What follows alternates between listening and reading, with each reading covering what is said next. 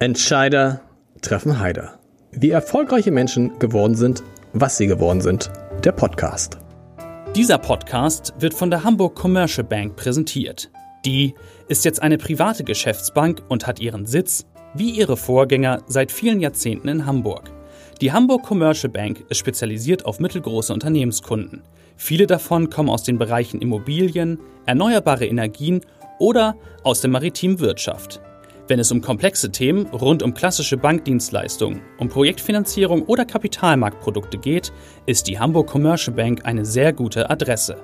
Und jetzt viel Spaß bei Entscheider treffen Heider. Vorstellen muss ich sie nicht, aber was ich irre finde ist, wir haben ja den Termin irgendwie Anfang des Jahres. Wussten Sie schon, dass das Buch genau um diese Zeit erscheint? Äh, nein, nein, nein. Nein, nein. nein. Es, es, soll, es, sollte, es sollte ursprünglich später erscheinen, Okay. dann hat der Verlag das immer weiter vorgezogen, weil, das muss man ja auch sagen, die Auftritte in den Talkshows sonst nicht möglich gewesen wären, während, wegen der Wahlkampfsituation Ah, in. Ostdeutschland. Ja. Okay. Also es gibt ein Buch, das hat Wolfgang Kubicki geschrieben, Sagen, was ist. Es ist tatsächlich geschrieben, also nicht hat nicht niemand anders geschrieben, sondern es ist äh, überwiegend von mir unter Zensur meines Büroleiters und meiner langjährigen Sekretärin. Und ich habe das zur Vorbereitung des heutigen Abends, hab ich gedacht, besser geht's ja nicht, und bin dann nach Hause gekommen und dachte mir, fange ich mal an, die ersten, was ich, 20, 30 Seiten zu lesen, so gegen sieben. Und ich habe es ehrlich an einem Abend durch. Ist das ein gutes Zeichen, wenn man ein Buch an einem Abend durchlesen kann? Ja. Dann ist es so einfach geschrieben wahrscheinlich. Und ich habe ganz viel, ich dachte ja, ich wüsste alles über sie und ich habe ganz viele Sachen gefunden, die ich nicht über sie weiß. Womit wollen wir anfangen? Vielleicht, ich fange. Das ist eine rhetorische Frage gewesen. Ja. Vielleicht, Sie wollten eigentlich Pilot werden Das stimmt. an der Offiziersschule der Luftwaffe in Fürstenfeldbruck. Das stimmt auch. Und Sie waren eigentlich schon, ich will mal, mal Sie Ich waren hatte, hatte mich, schon- ich hatte mich schon angemeldet, schon beworben, alle Unterlagen schon geschickt und dann schlug das Schicksal zu. das Schicksal in Form, wie, wie immer bei Ihnen, also oft bei Ihnen, in Form einer Frau. Ja. Form einer sehr hübschen, sehr charmanten, sehr attraktiven und sehr geistreichen Frau, in die ich mich schockverliebt hatte. Die aber nicht in Fürstenfeldbruck wohnte. Nein, die kam aus Kiel, das erklärt auch, warum ich jetzt in Kiel bin. Und äh, da habe ich mich an einen, an einen Bibelspruch erinnert. Äh, Ein Sohn wird Vater und Mutter verlassen und einem Weibeanhang und die beiden werden ein Fleisch sein. Und dann war mir klar, Fürstenfeldbruck ist zu weit weg von Kiel. Und das war's dann mit der Pilotenkarriere. Ja, aber vor allem, was ja interessant ist, dass Sie jetzt nicht einfach nur sich abgemeldet haben. Es gab noch eine medizinische Untersuchung. Ja, das Schlimme ist, also man kommt dann zur Offiziersprüfzentrale, macht alle Tests, dann gibt es zum, Schluss- zum Schluss eine medizinische Untersuchung und da bin ich dann gescheitert. Aber Sie sind Ich jetzt, wurde, wurde also nicht genommen, weil ich, Sie hatten, Sie hatten eine schwere Herzrhythmusstörung. ich hatte schwere Herzrhythmusstörungen, dreimal die Treppe rauf und wieder runter, war ich kurz zum Umfallen. Und da hat die Bundeswehr gesagt, das passt nicht für einen potenziellen Piloten. Wusste die Bundeswehr, dass Sie vorher ein Medikament genommen haben, das diese Herzrhythmusstörung auslöst? Da hätte, da hätte das nicht geklappt. Also das äh, habe ich auch nicht offenbart. Heute könnte man das vielleicht feststellen. Damals hätte man auch äh, im Urin und Blut das nicht feststellen können. Ich will das Medikament jetzt nicht nennen, es gibt's immer noch. Aber für, gesu- für völlig gesunde kann das für mehrere Stunden Herzrhythmusstörungen auslösen. Ist nicht ganz ungefährlich, Ja. muss man sagen. Muss schon körperlich fit sein, um das auszuhalten. Aber das war die Liebe wert. Ja, was sonst? Wie sonst hätte ich das machen sollen? Also, Ich habe übrigens sowas ähnliches damals bei der, bei, bei der Musterung bei der Bundeswehr, wollte ich auch nicht hin und habe dann irgendwie äh, eine totale Unfitness vorgetäuscht und äh, kam dann am Ende zu dieser Besprechung und dann sagte vor diesem Musterungsausschuss, Herr Heider, herzlichen Glückwunsch. Ersatzreserve 2. T4 gerade noch Genau, tauglich. Also das genau. war, äh, das war voll. Also, das war das Erste, was mich ähm, überrascht hat. Und ich kann Ihnen sagen, so geht es weiter. Es- Dieses, äh, das Leben von Wolfgang Kubicki äh, strotzt nur so von interessanten Geschichten, die man nicht weiß. Die nächste, gehen Sie ruhig ran. Gehen Sie ruhig ran, das ist immer, man weiß nicht, wer es ist. Ähm, Ist ein, Ab- ein Abonnent, der jetzt bei. kriegt deshalb sage ich, gehen Sie ran. Ähm, Ja, der eine. genau. Der eine, ja. Ähm, Sie waren 68er. Sie waren ein echter 68er. Sie waren Schulsprecher auf einer linksliberalen Schule. Genau. Und jetzt kommt es, und eigentlich hätten Sie damals in die SPD eintreten müssen. Ja, nicht zu meiner Schulzeit, sondern zu, zu Beginn meines Studiums, Studiums, in Kiel. genau. Das war reiner Zufall, dass ich nicht in die SPD eingetreten bin. Willy Brandt-Fan, wie viele meiner Generation, und aber auch Walter Scheel-Fan, wie viele meiner Generation. Willy und Walter war das Traumduo, das äh, ja angetreten war, die Gesellschaft zu reformieren. Eine neue Ostpolitik war ganz wichtig. Friedenspolitik war ganz wichtig, mehr Demokratie war, war wichtig. Und es war wirklich reiner Zufall, dass ich zunächst. Ein Kumpel, hat, ein Kumpel hat sie, hat sie angesprochen, Mensch. Der Kumpel äh, war damals noch nicht, das war der, der Landesvorsitzende der Jungdemokraten, mit dem ich gemeinsam im Hörsaal gesessen habe, der mich anstupst und sagt, Wolfgang, kannst du nicht heute Abend mal mitkommen zu einer Versammlung des Kreisverbandes der Jungdemokraten in Kiel? Wir wollen die Rechten hier wegholzen. Ich gesagt, gut, kein Thema. Ich kann die auch sofort aufnehmen. Man muss ja dann stimmberechtigt sein.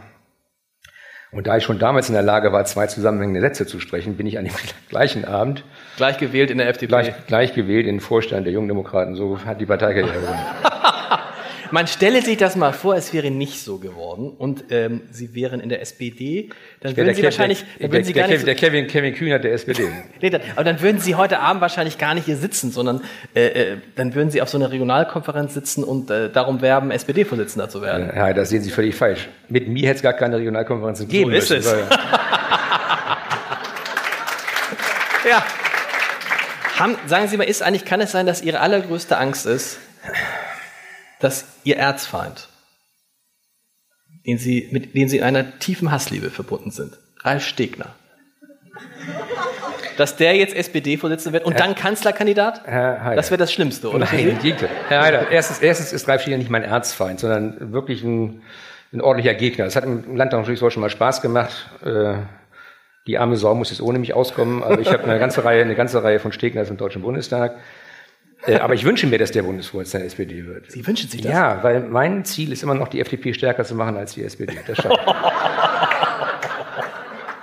ja, hier, Leute, in Baden-Württemberg, wir sind ja mit der SPD schon auf Augenhöhe gerade. Ja, in Baden-Württemberg, wir haben es heute gesagt, Baden-Württemberg, die SPD nach neuen Umfragen bei 8 Prozent. Ja, FDP auch. Ach, oh, ja. Erzählen Sie mal, Und wenn die SPD so weitermacht, schaffen wir das auf Bundesebene auch. Kein Thema.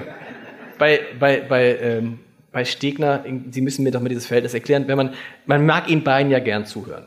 Sie sind ja beide rhetorisch irgendwie gar nicht schlecht. Oder? Das aus Ihrem Mund zu hören, ist äh, wie, ein, wie ein Adelstitel. Ja. Was, ist, was, was haben Sie an Ralf Stegner am meisten geliebt und am meisten gehasst? Oder hassen und lieben es immer noch? Also zunächst einmal weicht er keinem Streit aus. Das gibt nicht sehr viele, die auch mal sich in die, äh, in die Bütt wagen, wenn man genau weiß, man kriegt was auf die Ohren. Äh, zweitens hat die, die Art und Weise, wie, wie Männer kommuniziert haben, also gestritten haben, wirklich gestritten haben, bis, man kann schon sagen, bis aus Blut, bis in die Beleidigung hinein dazu beigetragen, dass die AfD in Schleswig-Holstein kein Bein an Deck kriegt. Weil wenn die Menschen merken, man kann über alles offen reden, sich auch richtig streiten, dann braucht man die AfD nicht. Ja. Und äh, das, was ich bedauere, ist, dass er sich nicht, nicht fortentwickelt hat. Er hat die gleichen Stereotypen wie vor acht Jahren und irgendwann schleift sich das ab. Er hat eine große Kapazität, ich glaube, politisch wirklich äh, brillant eigentlich und er hat daraus zu wenig gemacht. Das hört sich jetzt ein bisschen dumm von mir an, mhm. aber er kann auch gelegentlich mal charmant sein und lächeln. Ich habe mit ihm ja mehrfach auch unter vier Augen, also unter zwei Mündern gegessen. Und das ist ein sehr, sehr wirklich unterhaltsamer Abend. Und dann, dann kommt jemand dazu vom Fernsehen, von der Presse und als wenn sie einen Schalter umlegen. Ist das so? Wird der plötzlich eklig. Sie haben, es gibt einen schönen Satz, ich habe 15 Jahre Ralf Stegner hinter mir, mich kann nichts mehr beleidigen. In der Tat. Ja. In der Tat. Also man härtet auch ab, man gewöhnt sich an, an sowas. Aber nochmal, es wäre einfach falsch zu beschreiben, dass der nur ein Mensch ist, der sozusagen seine Seele im Gesicht trägt. Also war Stegner der Grund, dass Sie so lange in Kiel geblieben sind? Oder war Stegner der Grund, dass Sie am Ende doch Kiel verlassen Weder noch hat er mit Stegner nichts zu tun. Kiel hat mir immer Spaß gemacht. Aber wenn ich jetzt nach Hause komme sozusagen, dann freue ich mich, wie überschaubar, beschaulich und auch wie offen man miteinander umgeht. In Berlin ist das völlig anders. Ich habe das ja auch beschrieben während der Sondierungsgespräche. Äh, in Berlin sitzen alle dabei und analysieren nicht das, was sie sagen, sondern was sie glauben, dass sie eigentlich sagen wollten. Ich habe irgendwann mal Angela Merkel gesagt, Frau Bundeskanzlerin, es ist mir einfach zu anstrengend, mir Sätze auszudenken, die ich eigentlich gar nicht sagen will, damit das ankommt bei Ihnen, was ich sage. Ja. Und so ist das leider. Ähm, aber nach 25 Jahren Fraktionsvorsitz äh, und man gehört dann schon zur Einrichtung, war es auch Zeit, den Landtag zu verlassen und äh, mal noch was anderes zu machen. Also ich bin ja, obwohl man mir das nicht ansieht, der dienstälteste Fraktionsvorsitzende aller Parlamente äh, aller Zeiten, aller Parteien seit 2000. Hat denn, wenn Sie sagen das so mit, hat Ralf Stegner eine Chance gegen Olaf Scholz? Äh, Davon gehe ich aus. Weil man kann ja sehen, bei allen Wahlen zum stellvertretenden Parteivorsitz hat Olaf Scholz die Bundesparteitag immer schlechtere Ergebnisse bekommen als Ralf Schene. Das, das will schon was heißen. Ja, das stimmt. Ja. Also wird wer SPD Und Sie, ja. Sie könnten ja, also ich, ich kenne Olaf Scholz sehr gut und er war auch ein guter Hamburger Bürgermeister, muss ich wirklich sagen. Ja. Aber er wirkt immer so, als hätte die, die künstliche Intelligenz bereits zugeschlagen. Als wäre das ein Roboter. Ja, er hat, er hat, im, er hat, im, er hat, im, Pod, er hat im Podcast gesagt, ich habe, ich, habe ihn, ich habe ihn gefragt im Gespräch, Herr Scholz, wollen Sie die Emotionen nicht mal rauslassen? Lassen Sie es doch jetzt mal raus. Ein Roboter kann das nicht. Und dann, er, er hat tatsächlich gesagt, also sinngemäß, da ist nichts. Was ja nicht schlimm ist. Also der ist aber einfach, er, er ärgert sich nicht, er schreit auch nicht, er, er, ist halt nicht so emotional und lustig. Sagt er, er kann auch jetzt nicht, also ich sag, ich kann jetzt nicht den Kubicki machen. Und da hat er auch recht, weil das würde ihm keiner abnehmen, oder? Genauso, wenn Sie jetzt den Scholz machen. Also jemand, Herr Heider, ein Mensch, der Ihnen sagt, der kennt keine Emotionen, ne? ja. da würde ich sagen, dann bist du kein Mensch. Ja. Also meine, ich bin ja auch jemand, ich bin ja auch jemand, der sehr, sehr rational und ruhig ist. Und meine ja. Frau hat das steht, wird ja auch mal beschrieben. Ja. Ich, ihre größte Leistung, hat sie gesagt, war die, dass sie mich mal so geärgert hat, dass ich mal einen Strafprozesskommentar in die Hand genommen habe und nach ihr geschmissen habe. Sie war Haben überglücklich, weil da steht endlich, da drin? endlich habe ich deine Nee, endlich habe ich ja. deine Kruste aufgebrochen. Okay. Du gesagt, das hast du jetzt davon. Aber jetzt Sie haben sie nicht los. getroffen? Äh, nein, ich wollte sie auch nicht treffen, treffen? weil das es war eigentlich gar nicht meine Art. Aber ich habe mich selbst über mich geärgert, dass sie wirklich geschafft hat, mich so weit zu bringen, diese Emotionen so rauszulassen. Wollen wir noch mal ganz kurz, wo wir bei der SPD waren. Es gibt einen schönen Satz, finde ich, und der beschreibt das Dilemma der SPD ganz gut. Sie zitieren einen SPD-Kollegen, ungenannt, der sagt, unser Problem ist, dass die Erfolglosen in der SPD das Sagen haben und nicht die Erfolgreichen. Und ich fand, das war, ist es auf den Punkt gebracht. Ja, es war nicht Sigmar Gabriel, aber es, der Kollege kommt auch aus dem Norden. ja. Das, nicht diejenigen, die bei den Wahlen die meisten Stimmen bekommen haben, haben in der Fraktion der SPD nicht das Sagen. Sondern die, die weniger bekommen haben. Und mir hat der Kollege gesagt, das Problem ist, ich muss mich dauernd dafür rechtfertigen, dass sie so gute Ergebnisse haben. Ja. Da sagen die in Berlin mit 25 Prozent oder sowas, das kann nicht mit rechten Dingen zugehen. Du musst Populist sein. Und es gibt, so eine, es gibt anscheinend so eine Sehnsucht der SPD, wir hören gleich mit der SPD auf und kommen zu der Partei, die ihnen näher steht. Aber es gibt so eine Sehnsucht der SPD, nicht zu regieren. Und diese Hoffnung, man, also ich verstehe diese Hoffnung nicht, vielleicht können Sie mir erklären, diese Hoffnung, dass man in der Opposition sich erneuern kann. Wenn das stimmen würde, müsste die SPD in Bayern mit 50, 60 Prozent regieren. Weil die sind seit 70 Jahren in der äh, Opposition, oder? ich verstehe die SPD auch nicht. Man kann nicht dauernd öffentlich erklären, wie erfolgreich man ist, was man in der großen Koalition alles umsetzt und dann zu sagen, jetzt wollen wir aber raus. Genau. Und auch, auch erklären, wir gehen deshalb raus, weil es uns gerade schlecht geht und erwarten jetzt, dass die Menschen uns wählen, damit es uns dann besser geht und nicht dem Land. Also es, irgendwie ist das, diese Wahlkampfstrategie habe ich bisher nicht verstanden und die verstehen wahrscheinlich die meisten Menschen auch nicht. Ich glaube nicht, dass das erfolgreich sein wird. Wie wird das ausgehen? Also es wird einen Parteivorsitzenden geben. Wird die GroKo das Jahresende noch überleben?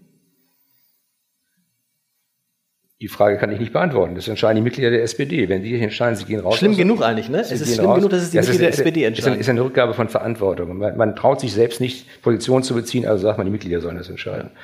Und bei so einer wichtigen Frage, äh, wir haben momentan Krisen um uns herum, die es schlimmer gar nicht, wie man sich gar nicht hat vorstellen können vor 10, 15 Jahren. Nicht? Wir haben eine Kriegsdrohung immer noch aus dem Osten, Ukraine, Russland. Wir haben eine Kriegsdrohung jetzt gerade im Nahen Osten, Iran, Saudi-Arabien, Amerika. Gott bewahre uns davor, da explodiert der ganze Nahe Osten.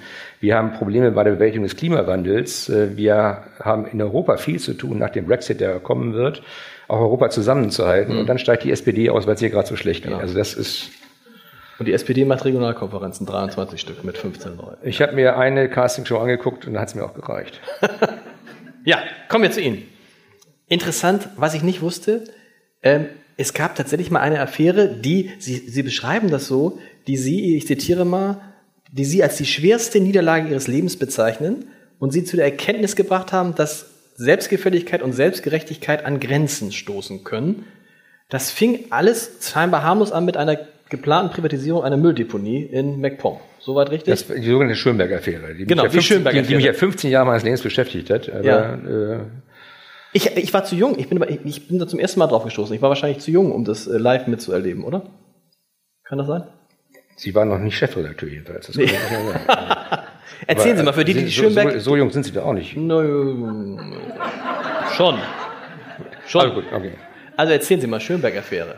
Das begann 1992, wenn ich das richtig im Kopf habe, damit, dass ich einen Anruf bekam von dem damaligen Staatssekretär im Umweltministerium des Landes Mecklenburg-Vorpommern, Peter Uwe Konrad, der mich fragte, ob ich behilflich sein könnte dabei, äh, die Mülldeponie Schönberg, also Deponie Ihlenberg, äh, in Landesbesitz zu bringen. Ja. Hintergrund war, gehörte der Treuhand und die Treuhand war verpflichtet zu, zu privatisieren und weigerte sich einfach, die Deponie ans Land Mecklenburg-Vorpommern zu übertragen. Daraufhin habe ich gesagt, relativ einfach, Sie gründen eine GmbH, privatwirtschaftlich organisiert, sind Eigentümer, dann können Sie Deponie erwerben.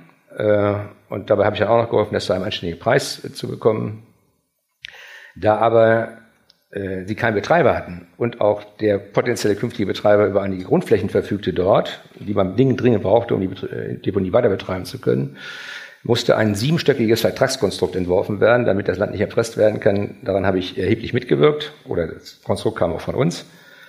Und wie das Leben so spielt, bei so hohen Gegenstandswerten musste man damals jedenfalls, weil man die nicht unterschreiten durfte, auch ordentlich abrechnen. Und dann nahm das Schicksal seinen Lauf ich rechnete 800.000 D-Mark ab, an der untersten Grenze überhaupt, also meine Kanzlei. Was natürlich. Dass, dass, er, dass, er, dass er Jurist ist, wissen Sie alle, ne? Anwalt, Anwalt Strafverteidiger, ja, ja. wissen Sie alles genau. Äh, in der Betreibergesellschaft war ein, als Miteigentümer jemand, der auch in der FDP war, Herr Hilmer. Und es begann dann 1993 damit, dass die Engholm-Affäre, die Schubladenaffäre losging und die SPD in Mecklenburg-Vorpommern erklärt hat, wenn ihr, also die FDP in Schleswig-Holstein, Engholm anfasst, dann fassen wir Kubicki an. Ah, okay. Daraufhin habe ich Bernd Buchholz damals gesagt, Bernd, du musst in den Untersuchungsausschuss, den wir einrichten, hineingehen, damit man da weiter operieren kann. Und dann ging das los, leuchtet auch ein, wenn der Ministerpräsident 140.000 D-Mark verdient, aber ein Wessi-Anwalt 800.000 D-Mark für ein Dreivierteljahr Arbeit, dann kann das nicht mit rechten Dingen zugehen. Wenn der Peter Uwe Konrad, der bei der Barschel-Affäre eine große Rolle spielte, das eingefädelt hat, dann ist er wieder, wieder Verschwörer am Werk. Und dann wurde erklärt, der Schaden für das Land wegen dieser Konstruktion betrage mehrere hundert Millionen D-Mark. Ich bin dann auch mit drei oder vier Millionen D-Mark erstmal verklagt worden. Ja, Strafanzeigen. Böse, viele böse Schlagzeilen. Ermittlungsverfahren, 38 böse Schlagzeilen. Ja. In, in, in, in, meinen Kieler Nachrichten, nicht? Genau. Und ja. dann kam ein Gedanke auf, ich zitiere, gehst du jetzt ins Wasser? Wer jemals in einer ähnlichen existenziellen Notlage war, kann das sicherlich nachvollziehen. Das Gehirn fängt an, mit sich selbst zu diskutieren. Gehst du jetzt ins Wasser? Ja. Dann hält man dagegen, das ist aber scheiß kalt. Ja, es, also es ist ganz merkwürdig. Es war, es war ein, ein Abend, wo ich von der Kommunalwahl aus Eckernförde Wahlkampf zurückkam und bei NTV um 23.30 Uhr läuft so ein Band drüber, Haftbefehl gegen Kubicki. Und dann sagt, irgendwann ist einfach das fast voll. Und ja. dann habe ich mir gedacht, wenn das deine Mutter morgen früh liest, dann fällt die um. Dann sagt, und deine ganzen Freunde und so weiter, dann sagt, das, äh, die reden ja mit sich selbst interessanterweise im Kopf, also ohne dass sie das verbalisieren. Kann ja nicht sein, du bist ja Abgeordneter, äh, die müssen ja die Immunität aufheben. Und dann sagt man sich, ist das vielleicht an dir vorbeigegangen, weil du so viel unterwegs warst jetzt? Und da wäre die Idee, das hört nur auf. Diese Artikel jeden Tag in den Kieler Nachrichten, es wird ja auch existenzvernichtend gelegt. Ja. Diese Artikel hören nur auf, wenn du nicht mehr da bist. Deine Frau wird nur wieder ruhiges, ruhiges Leben haben, wenn du nicht mehr da bist. Deine ganzen Freunde können überhaupt nur wieder leben, wenn du nicht mehr da bist. Das hört ja sonst nie auf. Und dann, wie gesagt, geht das los. Äh, was ist die Option im Februar, in einer Ostsee ins Wasser zu gehen? Und dann kommt wirklich die andere Hälfte des Gehirns und sagt, das ist scheißkalt, macht keinen Sinn. Ja. Und dann gibt es die, die Frage, Strick haben wir nicht, Gift haben wir nicht, beim Messer weiß man nicht ganz genau, ob man wirklich tödlich verletzt wird. Und dann sagt irgendwann die eine Hälfte, wie wär's mal mit einem Glas Wein? ja. Und zwei Gläsern Wein und dann sagt die wieder, morgen früh aufstehen und dann kannst also, du immer noch ins Wasser gehen. Das Interessante war, dass, das, das hat man gar nicht so im Kopf, dass es sah so aus, als ob ihre politische Karriere zu Ende ist. Unabhängig davon, bald, da bleibt immer was hängen. Und viele haben gedacht, na gut, der Kubicki ist erledigt, Comeback ausgeschlossen. Das Gegenteil. Der jetzige Chefredakteur des, äh, der Frankfurter Allgemeinen Sonntagszeitung, Zastro, war bei mir zu Hause und sagte, Kubicki zu Ende. Ja. Da habe ich gesagt, warten wir erstmal ab. Es reizt einen ja, wenn jemand sagt. Aber tatsächlich schwerste Niederlage und schon Ja, und zwar deshalb, ich war ja, also mein Selbstbewusstsein ist relativ ausgeprägt. Und wenn man sich nicht vorzuwerfen. Tatsächlich? Ja. ja. Ja, also, also damals noch ich stärker. Ich habe uns beide eher so als ein bisschen schüchterne, äh, introvertierte Charaktere. Äh, ja, aber ich war ja schon mal bei Ihnen und da haben wir ja mal gespielt, ich bin Heider und du bist Das stimmt, das war super. Da habe ich, die, da ich zum ersten Mal einen Artikel über mich, äh, über uns beide, vor allem über Sie und dann kam, stand am Ende, noch besser als Wolfgang Kubicki war nur Lars Heider als Wolfgang Kubicki. Ja, das, das war großartig in der das, das, das, das, fand ich ja auch. Also, also, oh, aber unabhängig, Ja, also. Ich hätte gern getauscht, weil als Chefredakteur des Hamburger Abendblatts deutlich mehr verdient als als kleiner Abgeordneter im Deutschen Bundestag. Wenn man das äh, Gehalt als, äh, als Anwalt äh, weglässt. ja, aber unabhängig davon, also äh, Also ich habe Comeback hab, ich hab, ich hab mir damals gesagt, du hast dir nichts vorzuwerfen, das ist alles korrekt abgelaufen, was ja mehrfach gerichtlich bestätigt worden ist. Und das schaffst du alleine. Und dann stellt man fest, es sind zu viele Leute auf dem Spielfeld, die kann man nicht alle im Auge behalten und dann äh, jeweils reagieren. Und dann habe ich dem Rat einer wirklich guten Freundin von mir Folge geleistet, wenn du zurücktrittst, hört das sofort auf mit der medialen Berichterstattung, jeweils überregional, Ja. was auch stimmte. Ich habe mich in die Pressekonferenz gesetzt und gesagt, ich trete zurück vom Amt des Fraktionsvorsitzenden, des Landesvorsitzenden und dann von heute auf morgen gab es keine, keine, keine bundesweite Berichterstattung mehr. Und dann sind sie Die kennen das doch. Ne? Journalisten wollen das Wild erlegen und wenn sie es geschafft haben, macht es ja auch keinen Sinn, im Wald zu bleiben. Nein, Im Blätterwald. gar nicht. Wir wollen ja, wir wollen ja, dass die Wahrheit. Herzlichen Glückwunsch. Ja, ist ja so. Ja, Heider, die also Menschen, die hier im Raum sind, schlafen dann. nicht auf Äh, dem Baum, auch wenn sie Hamburger Abendland lesen. was, was haben Sie gesagt? Die Menschen, die hier im Saal sind, schlafen nicht auf dem Baum, auch Das wenn sie stimmt. Hamburger Nein, aber trotzdem ist es, glaube ich, ich glaube, ich glaube, es gibt eine bestimmte Art von Journalisten, bei denen das so ist, aber es gibt auch deutlich andere Journalisten, die wirklich, also ich sag meinen Das Kollegen, stimmt. Kennen ich Sie sag, ich sag meinen, ja, ich sag meinen Kollegen immer, äh, bei jeder Berichterstattung, denk daran, wie würdest du dich fühlen, wenn über dich so berichtet werden würde. Und das ist ein ganz guter Gradmesser. Comeback. Ähm, wie komme ich jetzt da drauf? Heide Simonis. Sie haben Heide Simonis, ach ja, Comeback. Sie haben Heide Simonis bei der legendären Abstimmung im Kieler Landtag, wo sie das vierte Mal, viermal sich versucht hat, sich wählen zu lassen, haben sie sie gewarnt und haben gesagt, tu das, tu dir das nicht an. Dazu Warum? muss man wissen, dass Heidi Simonis und ich uns seit Mitte der 70er Jahre kannten Okay. äh, und wir auch ein wirklich, ein wirklich sehr gutes Verhältnis zueinander persönlich jedenfalls. Und sie wussten nach dreimal, es geht nicht gut. Ja, wenn jemand, also bei solchen Wahlen ist es so, beim ersten Mal kann es passieren, weil jemand äh, einfach dumm ist. Ja. Das Kreuz an der falschen Stelle. Beim zweiten Mal kann es passieren, weil man jemandem einen aus, sich rächen will. Ja. Nach dem dritten Mal ist, ist dokumentiert, dass derjenige oder diejenige, die es dreimal nicht gemacht hat, das auch nie wieder machen wird. Die, Ja. Da ist so, so viel Unmut oder Hass oder was auch immer im Körper.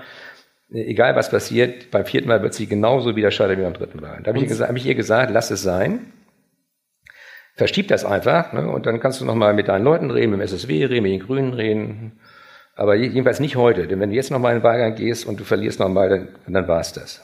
Ist Schicht im Schacht. Und dann war's das. Ja, sie wollte auch ursprünglich nicht, dann war sie in der Fraktion und alle haben ihr die Solidarität versichert und haben eine geheime Abstimmung gemacht und in dieser geheimen Abstimmung haben natürlich alle für sie gestimmt. Wäre ja auch dumm, wenn alle jetzt Genau. nicht für sie gestimmt hätte. Also der Typ, ja genau gewusst, einer von denen. Und ist deshalb, hat sie das noch, noch mal überzeugen lassen, überreden lassen, in den vierten Wahlgang zu gehen. Und dann ist sie gescheitert, war wie vom, wirklich wie eine Salzsäule erstarrt. Und als sie dann rausging, habe ich sie erstmal in den Arm genommen, bin dann nochmal zu ihr in die Staatskanzlei gegangen, die war auf, dem, auf der gleichen Ja. Ebene und habe sie auch nochmal in den Arm genommen. Und dann gab es ein extremes Missverständnis. Äh, also es kein Missverständnis, da gab es eine falsche Berichterstattung der, der, der FAZ. Denn sie hat zu mir gesagt, ich weiß nicht, wer es war. Und in der FAZ stand dann, dass sie mir gesagt hätte, sie wüsste, wer es war. Es war Stegner. Jetzt können wir es sagen nach all den Nee, Jahren. wir können wir können es deshalb nicht sagen, weil es eine geheime Wahl ist und niemand Ja. es wirklich weiß. Es Äh, weiß wirklich niemand, ne? Aber ich fand ich fand's beeindruckend, das habe ich ja auch mehrfach gesagt, ich fand es beeindruckend, dass Stegner, obwohl alle anderen im Landeshaus erstmal blieben bei Heide Simonis, in sein Ministerium zurückgerast ist und den Brief geschrieben hat an den unbekannten, an den unbekannten äh, Heidemörder. Also hm? ja. Wer, wer, die Frage er, er, ist mal cui bono. Ja, genau. Und da wäre Stegner tatsächlich einer, der ein Interesse gehabt hätte. Wir können es nicht beweisen.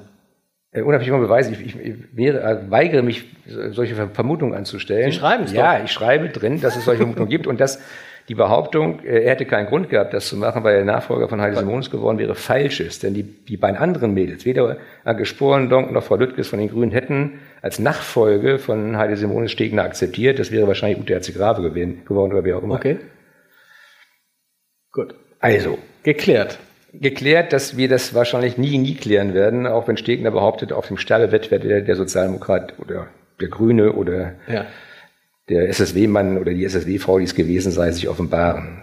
Wir sind, wir sind gespannt. Vielleicht kann es auch vorher uns sagen. Ähm, wollen wir langsam mal in Richtung FDP kommen? Da ist nämlich die nächste Sensation in diesem Buch versteckt. Sie waren der Erfinder von dieser 18%-Kampagne. Erfinder ist Ich ja dachte immer, Erfinder ist über, aber Sie waren der Wegbereiter. Das war Erfind- gar nicht Guido Westerwelle. Ja, der hat damit gar nichts zu tun. Also, weil also alle, alle erinnern sich, das war die, ne, die Kampagne, die FDP wollte 18 Prozent haben. Guido Westerwelle hatte das unter seiner Schuhsohle ja, zum Beispiel. Der, der, ne? der, hat die, der hat die 18, ein Bus der, und der alles. Hat die 18 einfach okkupiert, die Zahl okkupiert, aber die Idee kam aus, äh, aus Nordrhein-Westfalen. An, an dem Wahlabend, als Möllemann äh, die Wahl gewonnen hatte, der hatte das Wahlziel 8 Prozent, also wir hatten 7 Prozent in Schleswig-Holstein, und er hatte das äh, 2000, er hatte das Wahlziel äh, dann ausgegeben, er muss mehr, mehr machen als Kubicki, also 8 Prozent. Die ja. ganzen Werbematerialien waren mit 8 bestückt. Und am Wahlabend saßen wir gemeinsam mit Italiener, hatten schon leicht, waren schon leicht fröhlich wegen des Wahlergebnisses. Ja. Und auch die Frage, was machen wir jetzt die, mit, der, mit der Bundespartei? Ich sage, machen wir was ganz Einfaches, wir schreiben einfach die Eins davor. Können die Werbe einfach draufdrucken. Ja. Aber es ging nicht um die 18 Prozent, sondern man muss ja das, die Zahl auch unterfüttern. Was heißt 18? Mit 18 wird man volljährig.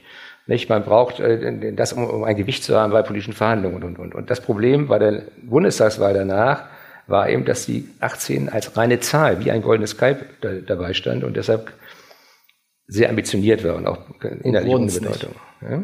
Mir war nicht klar, dass sie so eng befreundet war mit Jürgen Möllemann. Ich bin mit dem Begriff Freundschaft sehr, sehr zurückhaltend. Okay. Wir waren, wir hatten ein sehr intensives. Und Sie hatten ein enges Verhältnis. Ein sehr enges Verhältnis. Ein Freund ist jemand, mit dem Sie auch soziale Bezüge teilen. Also, ja. ne, mit dem Sie abends in die Kneipe gehen können. Oder am dem, Wahltag in die Sauna. Mit dem Sie, genau, mit dem Sie, mein Freund Vati ist hier heute. Ah, wo ist äh, Mit dem Sie, mit dem Sie am Wahltag. Ah, wir haben uns schon kennengelernt. Mit dem Sie, mit dem Stimmt Sie, das mit der Sauna? Okay. Also muss man wissen, äh, äh, Herr Kubicki geht an jedem Wahlsonntag. Ja, nicht nur Wahlsonntag. Wenn ich zu Hause bin, eigentlich immer Sonntag so. in die Sauna. Und zwischen den Saunagängen trinken wir beide dann ein bis zwei Flaschen Amarone. Ah. Entspannt unglaublich. muss man aber muss man muss langsam anfangen. Also jeder Arzt sagt ihm, wenn Sie das äh, zu viel machen, auch mal ist nicht gut fürs Herz, aber das kann man trainieren. Und am Wahltagen gehen wir selbstverständlich auch mittags in die Sauna. Und dann warte ich immer auf die Zahlen, die man ja zugeschickt bekommt und äh, dann irgendwann kann man weiter feiern das ist wichtig zu wissen, das hat Daniel Günther mal so schön erzählt, dass ja am Abend, das ist ja für die, die die Hintergründe kennen, da steht ja immer dann, wie, wie heißt der von der AD, dieser berühmte Jörg äh, Schönborn. Jörg Schönborn, der steht dann da und dann sagt er immer, meine Damen und Herren, und jetzt kommen gleich die Ergebnisse. Und äh, ich kann Ihnen versprechen, und dann hat man das Gefühl, mein Gott, irgendwie, der hat das wieder, und wenn man die Ergebnisse sieht, denkt man, er hat das alles richtig vorhergesagt. Er weiß die Ergebnisse aber schon seit etwa zwei Stunden, ne? Ja, also spätestens, so, spätestens eine Stunde vorher. Spätestens eine Stunde vorher weiß man es, genau. Ja. Möllemann. Ähm, Sie haben sogar mal eine extrem wichtige Rede für ihn geschrieben. Äh, ja, bei seinem Parteitag, ich glaube, es war 96. Äh, ich, wir waren gerade erfolgreich wieder bei der Wahl. Er war als Landesvorsitzender ja zurückgetreten worden und wollte wieder Landesvorsitzender werden. Und dann schickte er mir eine Rede zu und hat mich gebeten, darum diese Rede äh, mal zu lesen und mir ihm zu sagen, was ich davon halte. Dann habe ich die Rede gelesen und gesagt, das ist Schrott ohne Ende, habe ihm das auch mitgeteilt. Weil es war eine Verteidigungsrede, eine Rechtfertigungsrede, nicht? Warum ja. Möllermann in der Vergangenheit dieses und jenes gemacht hat. Und auf dem Parteitag müssen Sie den Menschen, könnte man Sozialdemokraten vielleicht auch mal sagen. Perspektive geben, Hoffnung geben. Ja, wir schaffen das. Und, ne, wir, wir werden jeden Tag jetzt an den, naja, wir werden jetzt jeden Tag an genau. den Autobahnen stehen, wo Staus ist und den Leuten erklären, da sind die Roten und äh, was auch immer schuld so. Okay.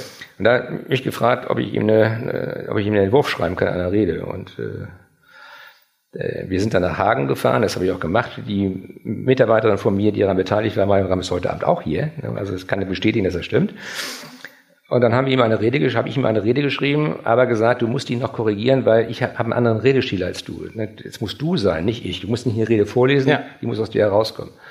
Da habe ich mich mit seinen Mitarbeitern gestritten über jede Formulierung, habe ich gesagt, es ist mir völlig wurscht, ihr könnt nur machen, was ihr wollt. Und dann wurde ausgelost, wer zuerst reden muss. Und er war zuerst dran, hatte außer meiner Rede keine weitere Vorlage. Okay, dann musste er die nehmen.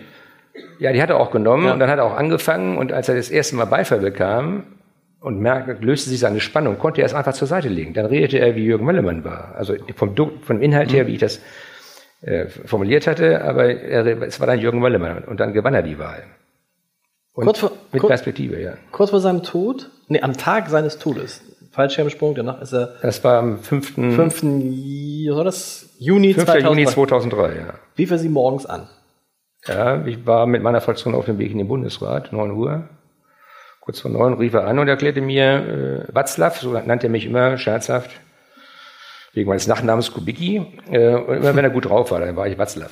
Ja. Und Watzlaw vor meinem Haus stehen merkwürdige Autos. Was will mir das sagen? Habe ich gesagt. Was die das sagen, weiß ich nicht, aber ich kann dir sagen, was ich glaube, dass es ist. Da steht die Staatsmacht wieder vor der Tür. Und dann sagt er, ja, da muss ja mal eine Immunität aufgehoben werden. Kannst du mal herausfinden, ob das beim Bundestag auf der Tagesordnung steht? So, dann habe ich das herausgefunden und habe ihn angerufen und gesagt, deine Immunität wird gegen 12 Uhr aufgehoben werden im Deutschen Bundestag, parallel dazu auch im Land davon. Weswegen? Es gab neue Ermittlungen. Also okay. Er hatte ja Ermittlungen an der Backe wegen Steuerhinterziehung äh, und wegen Verstoß gegen das Parteiengesetz. Genau. Und man kann ja Durchsuchungsbeschlüsse äh, immer wieder erwirken. Das machen Staatsanwaltschaften häufig, dass das erstmal vorbeikommen und dann glauben, dann schleppen die Leute die Sachen, die die Staatsanwälte nicht gefunden haben, wieder nach Hause und dann kommt man ein paar Wochen später wieder und glaubt, dann hat man was in der Hand. Aber ich habe gesagt, mach dir keine Sorgen. Ich habe mit Annette, meine Frau hat ihn damals äh, als Strafverteidiger vertreten. Ich habe mit ihr telefoniert. Wir bereiten äh, die öffentlichen Erklärungen vor und das ist ja nichts, was man irgendwie besonders bewerten müsste. Genau. Und dann hat er gesagt, okay. Dann hat meine Frau mir später berichtet, dass sie mit ihm nochmal gesprochen hatte und ihm das auch mitgeteilt hatte und er ihm gesagt hat, er fährt- würde jetzt den Landtag von Nordrhein-Westfalen fahren, um das auch alles besser organisieren zu können. Ja. so. Dann ist er eben nicht in den Landtag von Nordrhein-Westfalen gefahren, sondern auf den Südsaalen Flugplatz, ist in die Maschine gestiegen, ist aus dem Flugzeug gesprungen und der Fallschirm ist weder automatisch, das hat er ja vorher ausgeschaltet, noch von ihm manuell äh, geöffnet worden. Und Leute, die sich mit Fallschirmspringen auskennen, sagen, der wusste, was er tut. Seine Fallschirmspringer-Kollegen haben mir später, anlässlich einer Talkshow, die wir hatten, mitgeteilt, in einem kleinen Raum, würden sie öffentlich so, so nie sagen, dass das für sie das Zeichen war, er ist ja in, voller sozusagen Fallschirmspringer äh, Haltung runtergeprallt. Ja. Normalerweise würde man versuchen, sich klein zu machen, wenn man, wenn das äh, was ist, das ist eine normale menschliche Reaktion. Klar. Man würde jeweils nicht bis zum Boden so runter äh, springen und äh, man könnte auch diese Haltung gar nicht, wenn man betäubt worden wäre, könnte man die Haltung so gar nicht äh, aufrechterhalten. Und er hätte immer auch die Möglichkeit gehabt, manuell aus 400 Meter Höhe zu ziehen und dann gerettet zu werden. Also er wollte offensichtlich auch, war, ein- hört sich jetzt ein bisschen komisch an, war ein wirklich schöner Tag, Sonne, Rapsfelder Blüten und auch das hört sich komisch an. Wenn jemand aus dem Leben scheiden will als Fallschirmspringer, gibt's, haben die mir gesagt, gibt's keine schönen, keine schöneren Momente als den. Sie haben wenige Monate vorher sich hier im Hotel Elysée 30.04. mit, ja, mit Jürgen Möllemann getroffen. Ja. Auch ein interessantes Treffen, weil der hat Ihnen einen Brief übergeben für den Fall, dass mir was passiert. Er hat mir einen Umschlag übergeben. Einen Umschlag? Er hat gesagt, also er fühlt sich verfolgt. Denkt man ja als Strafverteidiger immer, dass Leute haben auch eine Psychose irgendwann mal. Aber er hat mir den Umschlag übergeben und gesagt, tu mir bitte einen Gefallen, bewahr den auf. Wenn mir was passiert, mach ihn auf, da steht alles drin. ja. Den habe ich zu Hause bei mir in Safe gelegt und dann, Macht man da nicht automatisch, also als, dass man das dann gleich aufmacht? ja, Sie als Journalist, ich bin als Anwalt oder Notar. Ja. Also was, was, was, was hätte mir das gebracht, das zu machen, ohne dass der, der Ereignisfall eingetreten war? Da hätte ich da irgendwas drin gefunden, hätte mit ihm telefoniert oder irgend- Genau, okay. Also also Sie haben es ins Safe getan? für, für mich ist es so, wenn mir jemand was zur Verwahrung gibt, wird das verwahrt, ohne dass ich das öffne. Okay.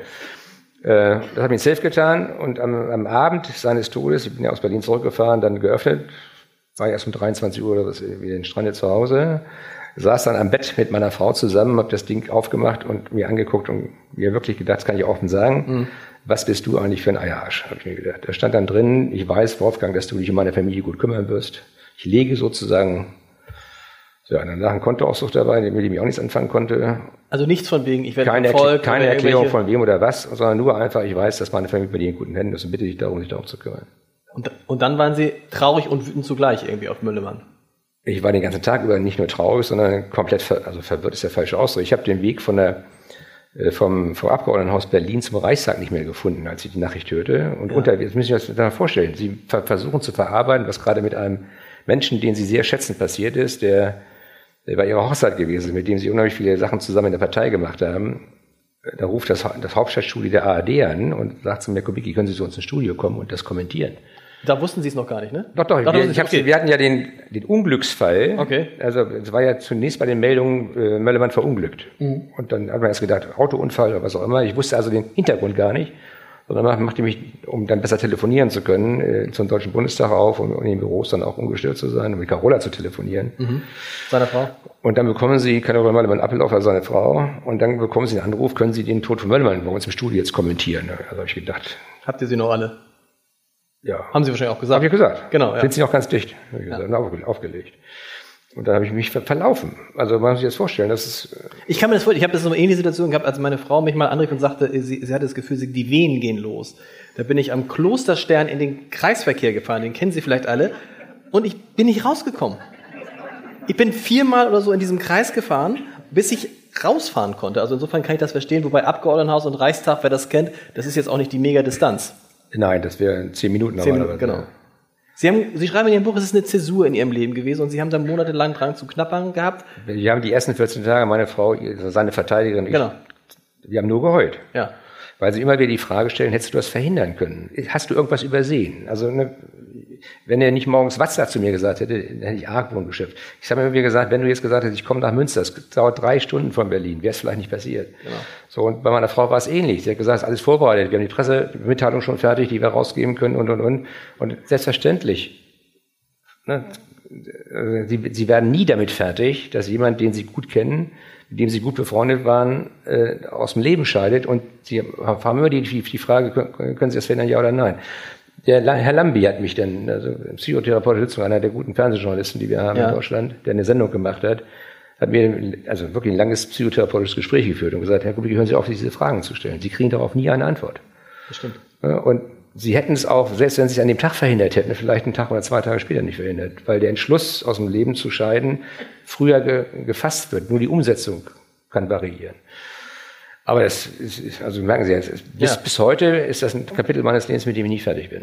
Und das zeigt auch ein bisschen, wie brutal Politik sein kann.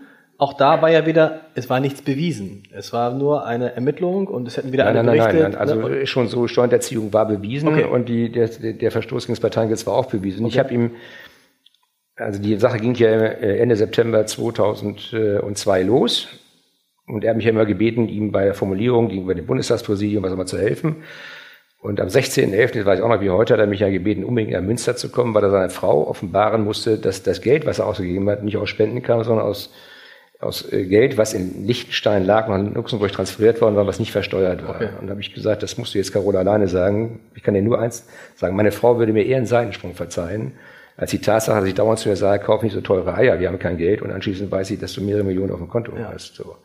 Da hat er mir also die ganze Geschichte offenbart und da habe ich gesagt, Jürgen, was bist du eigentlich für ein Typ? Ich bin ein wirklich guter Anwalt. Hättest du mir am, äh, am 27. September gesagt, wie die wahre Sachlage ist, wir hätten das alles regeln können. Mit der strafverfahrenen Selbstanzeige, mit der Anzeige beim Bundestagspräsidenten, dass das Geld von dir kommt. Es wäre alles äh, juristisch jedenfalls regelbar gewesen. Und jetzt hast Politische Karriere wäre aber zu Ende gewesen. Ja. Gucken. Gucken. Okay. Also hätte, back, auch, auch, da hätte man, auch da hätte man argumentieren können, jemand, der bereit ist, eine Million aus seinem Privatvermögen da reinzustecken, damit die Partei ja. gewinnt der muss sich nicht all das gefallen lassen, äh, was man über ihn, ihm berichtet. Der, der im Wahlkampf dreimal am Tag ist der abgesprungen mit seinen mhm. 55 oder 56 Wahnsinn. Jahren. Das haben die Ermittler hinterher auch gesagt. Also was für ein Wahnsinn, was für eine Terminlage. Da fahren dann meine Parteifreunde aus der Spitze der Bundespartei im August in Urlaub, aber man muss sich ja erholen und überlassen den Wahlkampf ganz wenigen, um anschließend zu sagen, was für eine Sauerei, wie die sich benommen haben. Kommt vor im Showgeschäft. Ähm, ich habe mich immer gefragt, warum Sie auch in dem Fall ja auch Strafverteidiger und Anwalt ge, äh, geblieben sind. Und dann haben wir gedacht, na ja, das macht er natürlich klar, weil dann verdient er mehr als als Abgeordneter. Aber Sie haben es gut begründet in dem Buch, finde ich, weil Sie haben etwas, was viele Politiker nicht haben. Sie haben nämlich wirklich eine absolute Unabhängigkeit. Sie können sagen, was Sie wollen, Sie können machen, was Sie wollen, weil Sie sind auf die Politik als Lebensunterhalt nicht angewiesen. So ist es. Ich habe ja mehrfach auch bei äh, Fragen, Herr Kubicki, was machen Sie denn, wenn die FDP Sonntag nicht in den Landtag kommt? Immer sagen können, dann gehe ich Montag wie immer in meine Kanzlei. Genau. Und das hat ja auch einige meiner Partei beeindruckt. Es gibt so eine wunderschöne Szene, beschreibe ich zwar nicht, aber mit Hermann Otto Solms, als er Fraktionsvorsitzender der FDP war, äh, Anfang der 90er Jahre, als ich in Bonn in, in den Bundestag gewählt wurde, dann habe ich immer meine Meinung gesagt, dann werde ich vom Fraktionsvorsitzenden gebeten, doch zu einem Gespräch und dann, wie, das kennen viele von Ihnen auch, sitzen wir erstmal zehn Minuten draußen rum, weil der Mann natürlich wichtig beschäftigt ist, bis ich der Büroleiterin gesagt habe, ich gehe jetzt und wenn er sonst was von mir will, soll er wieder anrufen. Dann hat die gesagt, nee, ist gerade frei geworden. Das ist sensationell, wie das ist. Dann sitze ich da und dann sagt er sonst zu mir, äh, Herr Kubicki, wir haben eine Einladung nach Budapest und wir würden Sie gerne nach Budapest schicken, äh, dort die Position der FDP zu vertreten, aber das setzt voraus, dass Sie die Position der FDP vertreten und nicht das, also Ihre eigene. Also Sie müssen aufhören zu arbeiten, hieß es. Da habe ich, hab ich, hab ich gesagt, wissen Sie, nein, nein, nein. Ich so. sollte nur die Position der FDP vertreten. Ich gesagt, wissen Sie, ja, wissen Sie ja sonst, wenn ich nach Budapest fliegen will, dann kaufe ich mir ein Flugticket. Dafür ja. brauche ich die Fraktion nicht. Und damit war das Verhältnis zwischen uns beiden geklärt. Also sie werden mit Geschenken auch teilweise eingekauft oder mit Drohungen, die nicht als Drohungen ausgesprochen werden, sondern die zwischen den Zeilen geschehen. Man wird ja nicht in Berlin aufgestellt, aber die Möglichkeit, sondern in jeweiligen Landesverbänden, Aber die Möglichkeit in Berlin zu reden, beispielsweise im Deutschen Bundestag, hängt davon ab, dass sie Redezeiten bekommen von ja. der Fraktion. Und wenn sie keine Redezeiten bekommen, dann reden sie eben nicht. Wenn sie nicht reden, dann haben viele das Problem, dass sie nicht wahrgenommen werden. Und wenn sie nicht wahrgenommen werden, kommen die Parteien zu Hause und sagen, was machst du da eigentlich? Und wir, wir stellen dich nicht wieder auf. Auch da habe ich immer gesagt, ich brauche niemanden aus der Fraktion, um mir Gehör zu verschaffen. Sollten mehr Politiker nebenbei richtig arbeiten? Äh, ja, weil ich das ziemlich komisch finde, wenn die Leute sagen, wir haben zwar Sommerferien, also Parlamentsferien im Sommer, aber wir machen jetzt mal 14 Tage Schnupperkurse in Betrieben und Einrichtungen. Abgesehen davon, dass man nach 14 Tagen Schnupperkurs nichts mitbekommt. Ja bekomme ich als Strafverteidiger wirklich die geballte, das geballte Leben jeden Tag zu sehen und weiß äh, dann auch, worüber ich rede. Es ist rechtlich nicht umzusetzen, aber ich finde schon, dass die meisten Menschen, die ein politisches Mandat anstreben, zunächst erst mal zwei, drei Jahre wirklich in einem Beruf gearbeitet haben sollen, weil sie dort erleben, was es bedeutet, abhängig zu sein, äh, im sozialen Gefüge sich bewähren zu müssen, sich durchsetzen zu müssen.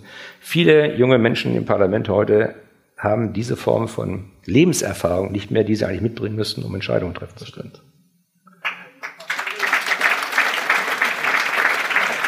Und, da, und da, ist, da, ist es, das ist völlig egal. Wir haben gerade dankenswerterweise einen Abgeordneten der SPD aus Bremerhaven, glaube ich. Ja.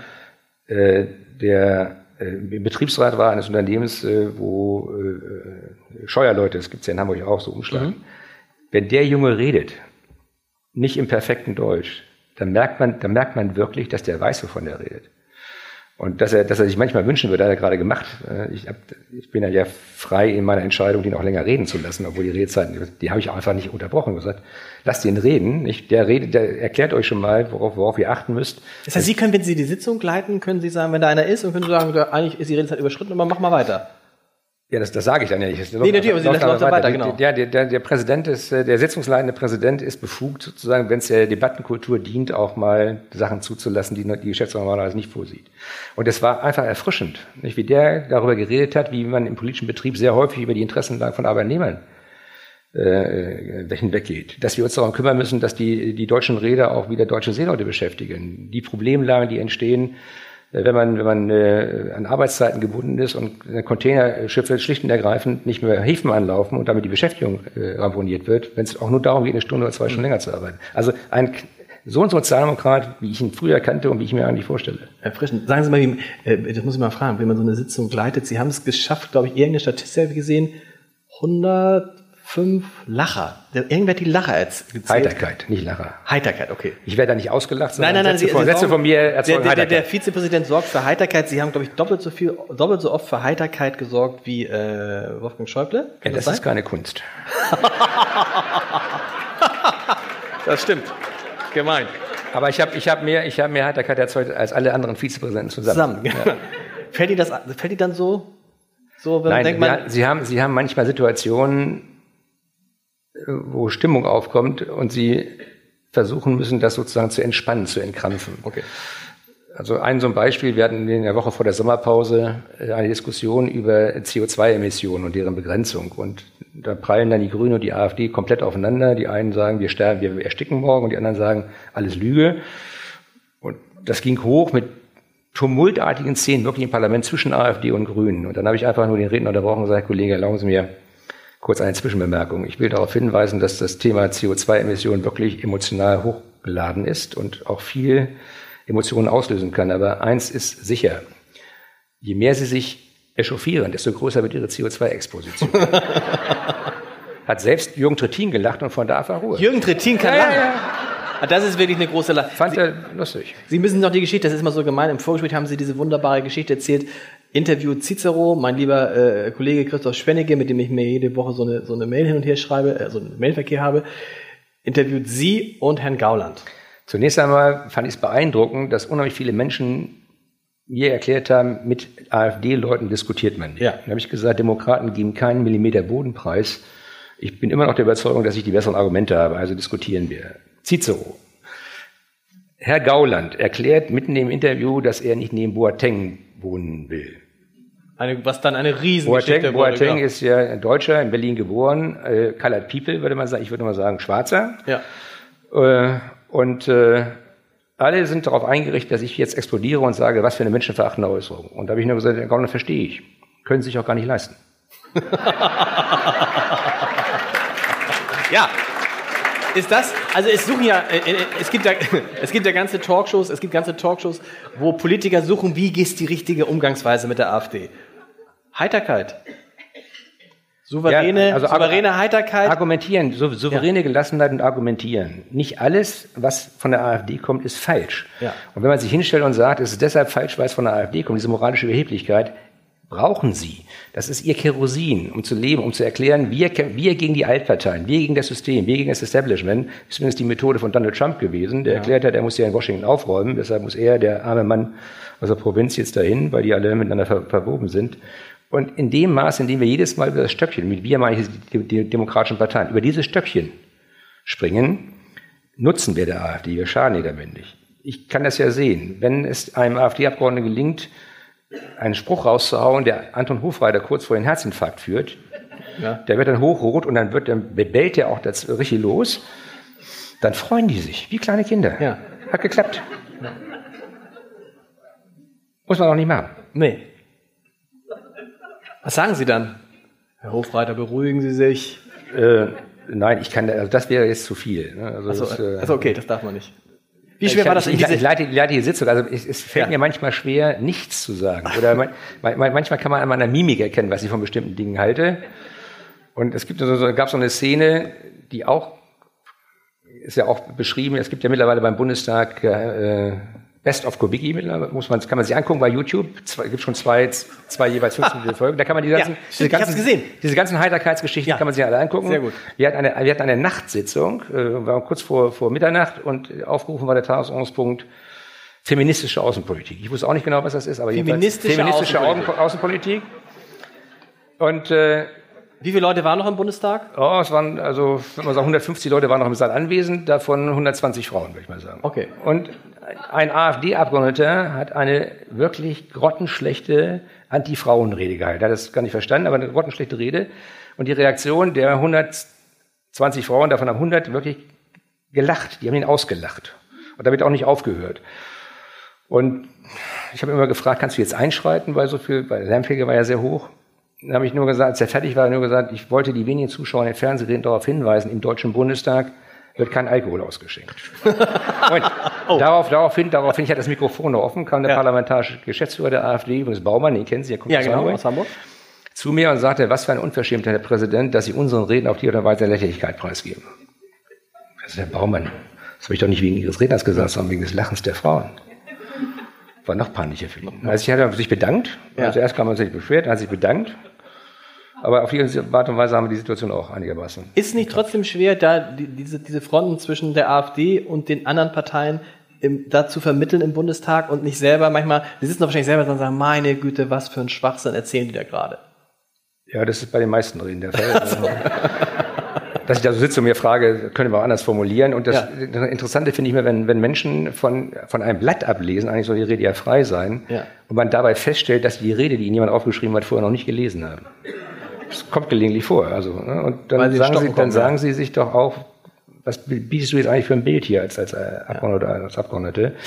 Äh, Ich habe die Sitzungsleitung, das heißt, ich habe die, die, die Geschäftsordnung durchzusetzen. Äh, Ich bin nicht dazu da, Zensuren zu erteilen oder sozusagen meiner Meinung deutlich Ausdruck zu verleihen. Wie gesagt, manchmal kann man das, aber nur in Grenzen.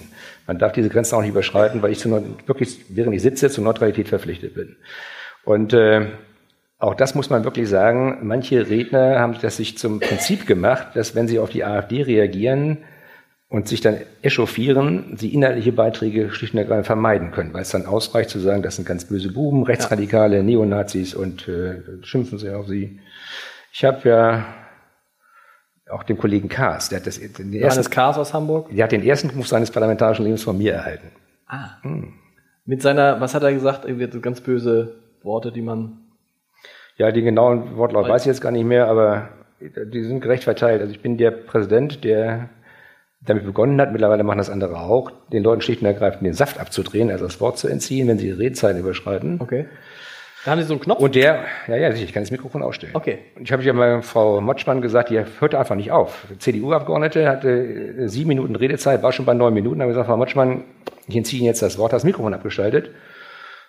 Und dann hat sie weitergeredet, dann habe ich hier gesagt, Frau Motschmann, Sie können jetzt reden, außer mir kann Sie keiner mehr hören. Vielleicht Und wenn, Sie und wenn, sie den, wenn Sie den Weg zu Ihrem Platz nicht finden, wird einer der Saaldiener Sie gerne begleiten. Das ist eigentlich eine ganz Liebe aus Sitzungs- Bremen. Ganz Liebe. Ja, ist, ist ganz lieb, aber offensichtlich äh, hält sie sich äh, etwas disziplinlos.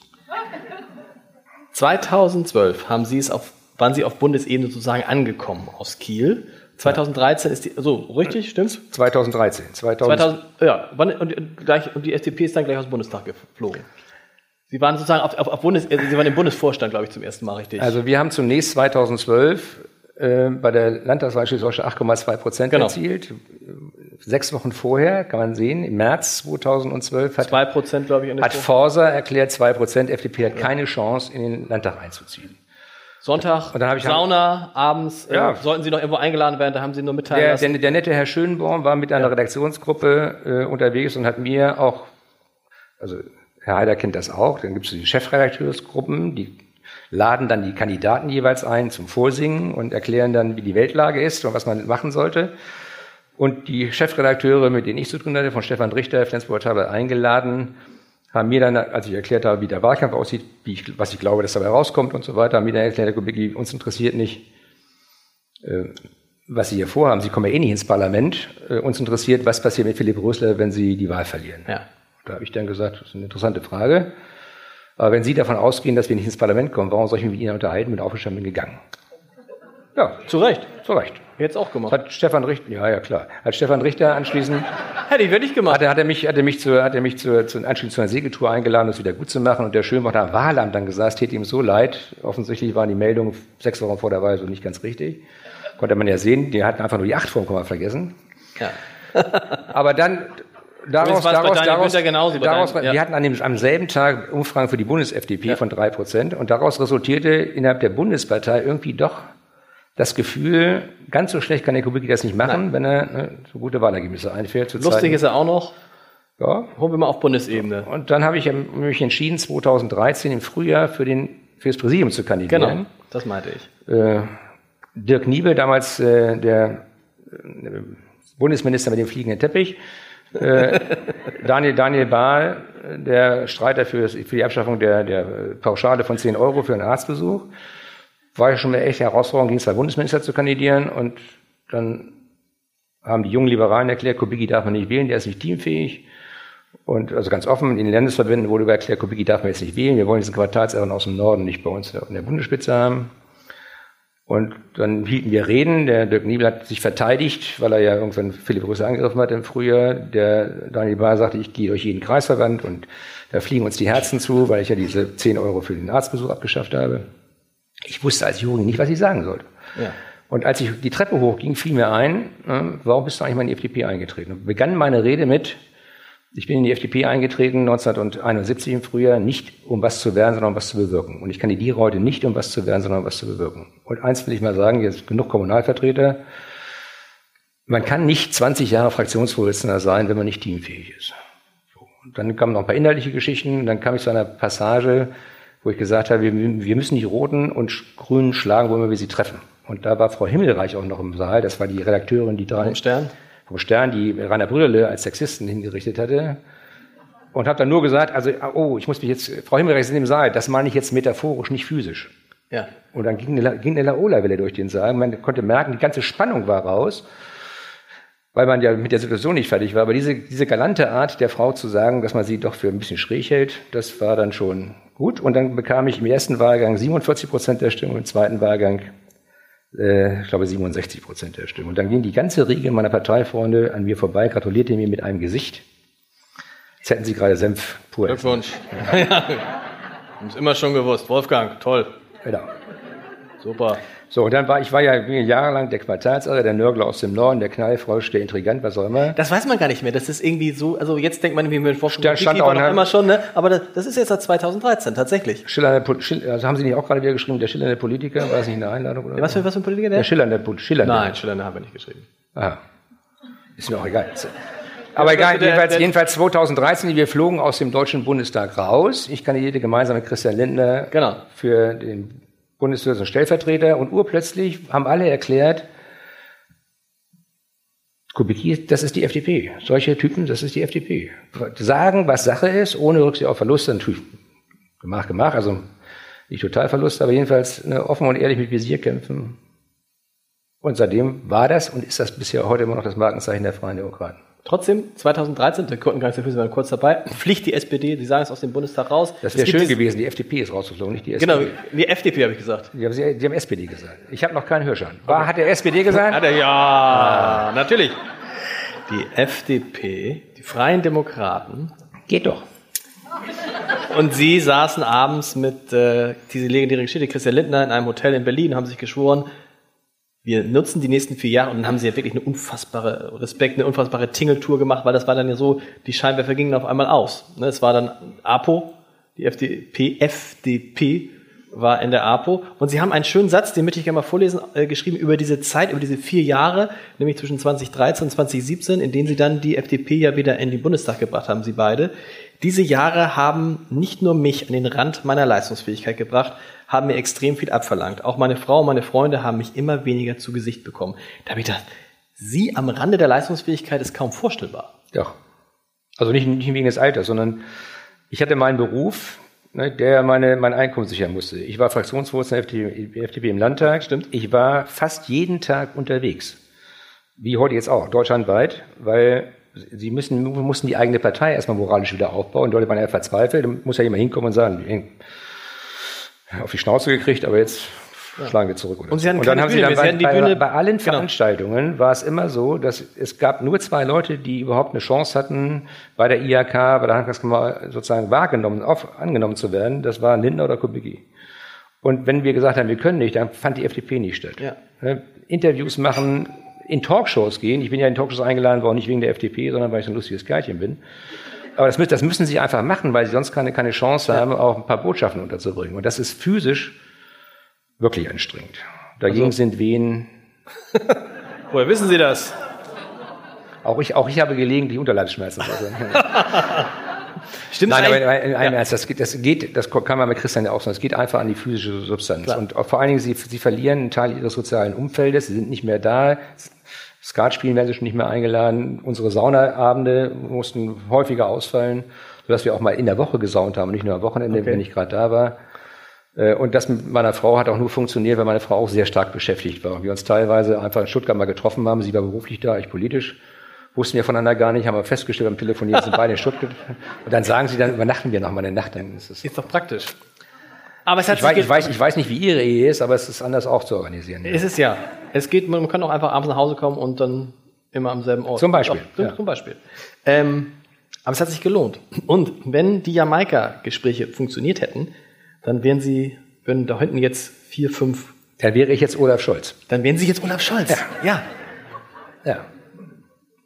Aber es ist kein erstrebenswertes Ziel. Also war nie, nie meine, mein, meine, mein Wunsch. Aber es war ab, es war so ab, es wäre so gekommen. Es war abgesprochen vor Es war abgesprochen, äh, nicht, nur zwischen Bundesfinanzminister. Christ- nicht nur, weil Christian das wollte, er wollte Fraktionsvorsitzender bleiben. Ich gesagt, eigentlich musst du das Sie wollten auch gern Fraktionsvorsitzender, wären auch gern geworden, oder nicht? Ja, sie haben wesentlich größere Freiheitsgrade als Fraktionsvorsitzender.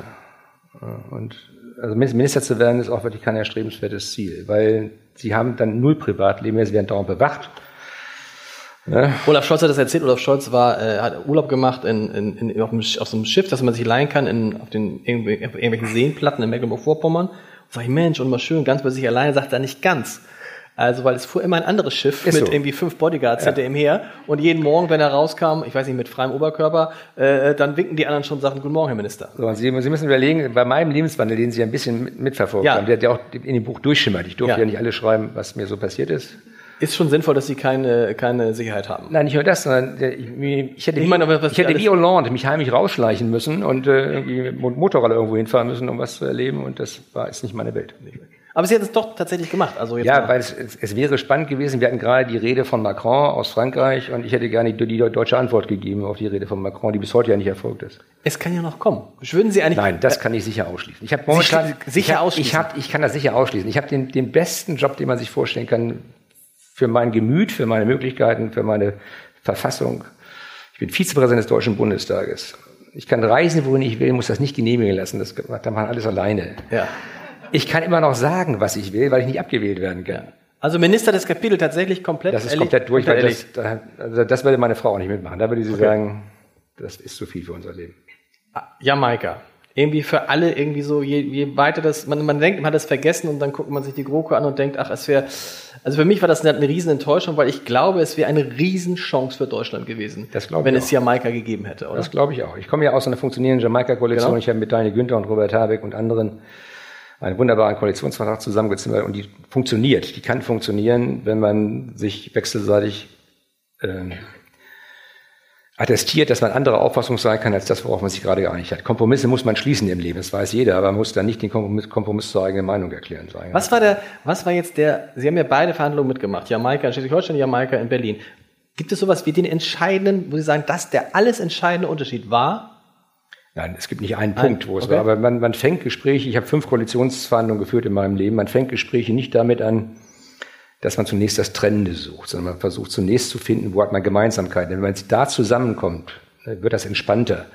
Man versucht zunächst auch den jeweils anderen kennenzulernen. Als wir, Das wirkte doch aber so auf dem Balkon. als wir in Schleswig-Holstein angefangen haben, haben wir uns mit den Grünen zuerst getroffen, saßen zusammen, dann war es ein bisschen spröde. Dann habe ich so ein paar Lebensgeschichten erzählt, auch von Parteifreunden. Dann haben die ein paar Geschichten erzählt von ihren Parteifreunden. Dann habe ich festgestellt, wir haben in den Parteien gleiche Probleme, wir haben überall Irre. Und dann nach einer halben Stunde haben wir gesagt, wie wär's jetzt mal mit einem Gläschen Wein? Und dann hat Ecker von Keim zu mir gesagt, das kann ich jetzt nicht so wiederholen, ich muss das im Buch ein bisschen glätten. ja. Habe ich gesagt, aber äh, wir trinken auch Bio-Wein. Und dann hat sie gesagt, äh, sowas trinkt sie nicht. Okay. Und dann, so, und dann war, eigentlich war nach drei, vier Stunden so weit, dass uns klar war, wir müssen auf, wir müssen als Liberale aufpassen, dass die Grünen von den Schwarzen nicht mehr Tisch gezogen werden und sie müssen umgekehrt aufpassen, dass wir von denen nicht mehr Tisch gezogen werden. Wenn wir beide uns einig sind, das war klar, Genau. Müssen die Christdemokraten das machen, was wir Genau. wollen. Und das hat sich hat durchgetragen. Und wir mussten zum Schluss länger zusammenbleiben, weil die versammelten Journalisten nicht verstanden hätten, dass wir nach einer Dreiviertelstunde sagen, wir kommen zusammen. Genau. Und dann sind Sie einfach da War, drin. war in Berlin so nicht. Gut. In in Berlin, man hat das Gefühl, sie waren, man gibt diese Bilder auf dem Balkon, da stehen da irgendwie ganz, ganz viele Leute, haben was Glas Wein, da hat es sah ganz Ja, der, so der aus, Balkon man war eigentlich, war eigentlich für die Raucher da. Und äh, Hat, ist es, hat einer, hat dann die Bundeskanzlerin gesagt, jetzt mal auf dem Balkon wegen der Fotos, oder? Nee, es gab einige Raucher dabei, übrigens auch von den Grünen, die mussten dann irgendwie raus und wollten aber nicht das Gebäude verlassen, weil die über Journalisten standen, also ging man auf den Balkon. Und gegenüber hatten sich Fotografen sozusagen platziert, die ja immer Bilder schießen wollten und dann, dann bekam man diese Balkonbilder. So, und dann ging, weil ja, wenn Sie in so einem Saal sitzen, im Kaisersaal sitzen, da in der, in der parlamentarischen Gesellschaft längere Zeit mit, was weiß ich, 30 Leuten, 35 Leuten, dann ist es auch mal gut Luft zu machen und rauszugehen. Dann gingen alle raus. So. Waren zu viele Leute dabei? Ist das auch ein Thema gewesen? Äh, wir, am Anfang waren wir, glaube ich, 54. Äh, und wir haben uns die ersten drei Stunden nur Wahl, unsere Wahlprogramme vorgelesen, Ja. weil die Kanzlerin gerne wollte. Wir hatten alle unsere Synopsen. Jeder wusste, was der jeweils andere zu einem bestimmten Punkt in seinem Programm hatte. Aber die Kanzlerin wollte alle ihre Leute beteiligen. Die Ministerpräsidenten von der CDU und die, die Minister. Und damit jeder irgendwann zu Wort kommt und was Vernünftiges sagen kann, durfte er eben ein Stück aus dem Programm vorlesen. Wir hatten das persifliert, indem wir, indem wir, äh, Nicola Bär gesagt haben, du liest für uns alleine immer vor. Also andere können. Ne?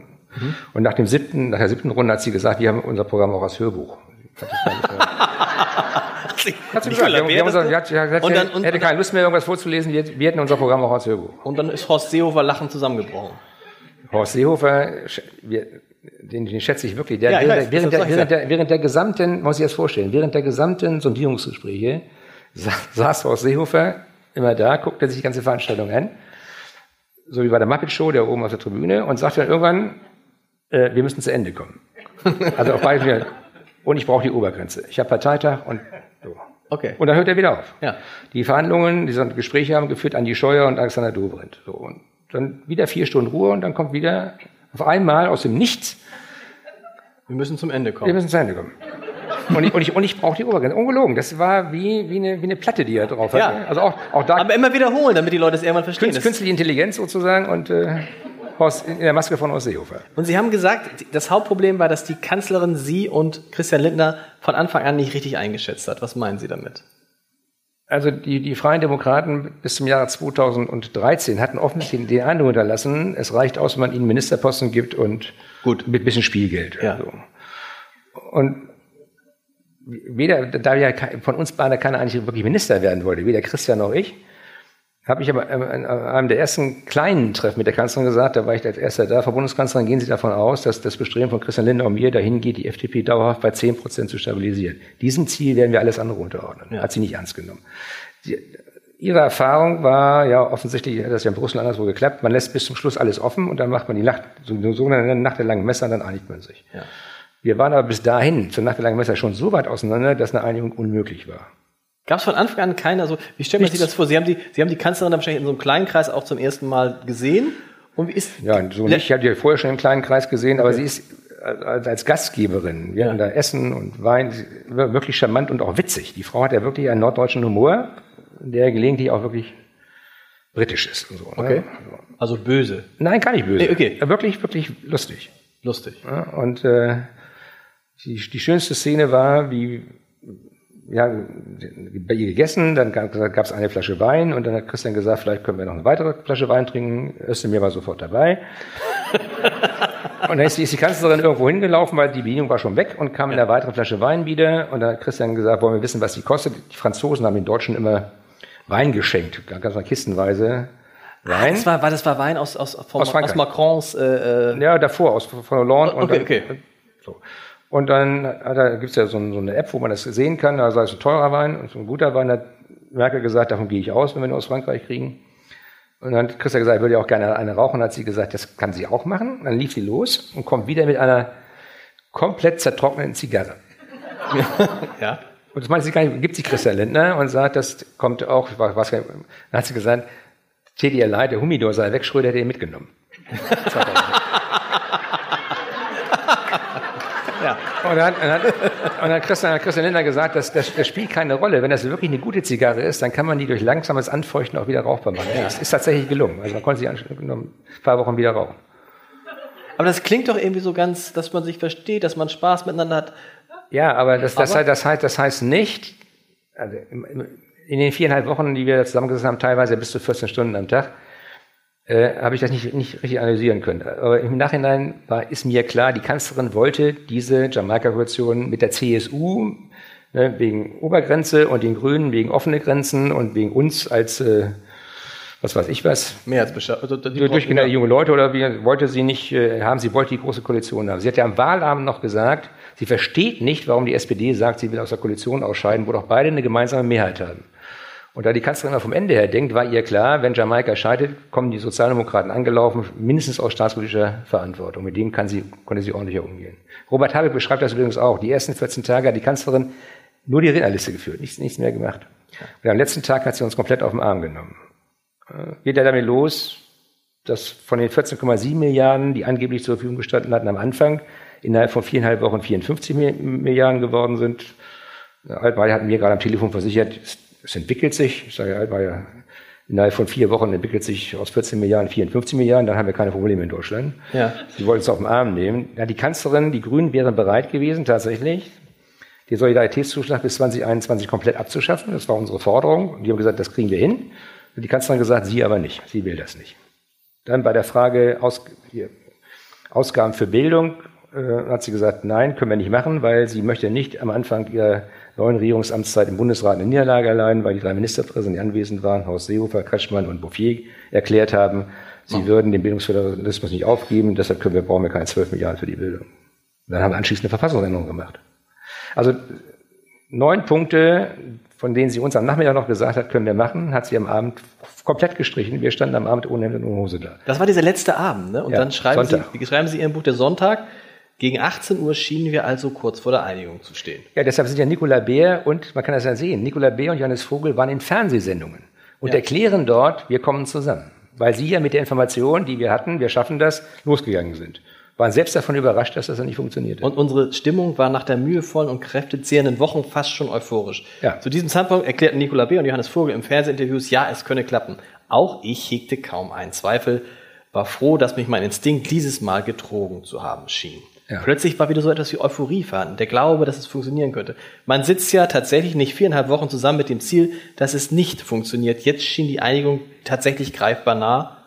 Und dann waren noch vier, fünf Stunden. Sie müssen jetzt, das ist ja, wir haben es alle schon mal gehört, aber es ist so schön von jemandem, der dabei war.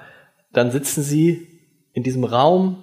Es ist, man hat das Gefühl, es kommt so die letzte Runde nochmal. Also alle haben, alle haben ja Delegationen, mit denen sie sich Ja. rückkoppeln müssen. ne? Aber wie gesagt, die Kanzlerin hat am Nachmittag gesagt, neun Punkte, geht, können wir drüber reden, ist darstellbar, machen wir. abends. Abends. Dann gehen wir, gehen wir, ich weiß gar nicht, wann 18.30 Uhr wieder nach oben, haben dann verabredet, uns wiederzutreffen. Dann saßen Christian und ich oben, dann hieß es, äh, wir müssen noch ein bisschen warten. CSU war schon da, äh, Seehofer und Dobrindt. Seehofer, wir müssen zum Ende kommen. Äh, Seehofer saß die ganze Zeit, also wirklich, Ja. ist auch sympathisch. So. Hat, hat sich nicht weiter eingemischt. War auch so. Und dann, dann hieß es, wir müssen noch ein bisschen warten, weil die Kanzlerin bei den Grünen ist. Gut, haben wir gedacht, da muss die vielleicht die Grünen in dem einen oder anderen Punkt noch überzeugen, dass wir zusammenkommen. So, und dann kamen die wieder.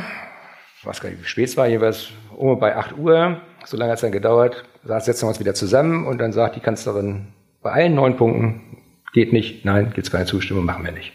Ja. So, dann haben wir noch so ein bisschen rumgeredet. Dann haben die Grünen erzählt, sie müssen sich auch nochmal zurückziehen zur Delegation. Da sind Christian Lindner und ich zu unserer Delegation gegangen. Wir waren ja 24 oder 25 Leute und haben erklärt, was gerade passiert war.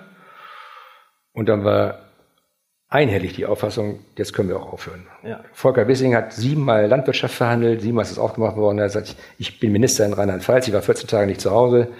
Irgendwie macht es auch langsam keinen Sinn mehr, dass wir uns hier dauernd im Kreis drehen und nur darauf warten, dass irgendwann festgestellt wird, wir kommen nicht zu einem Punkt, für mich ist jetzt Schluss, ich fahre nach Hause. So, und dann habe ich Christian gesagt, also verscheißern, Entschuldigung, verscheißern lassen müssen, müssen wir uns hier nicht. Äh, und äh, ja, Dann sind sie wieder zurück.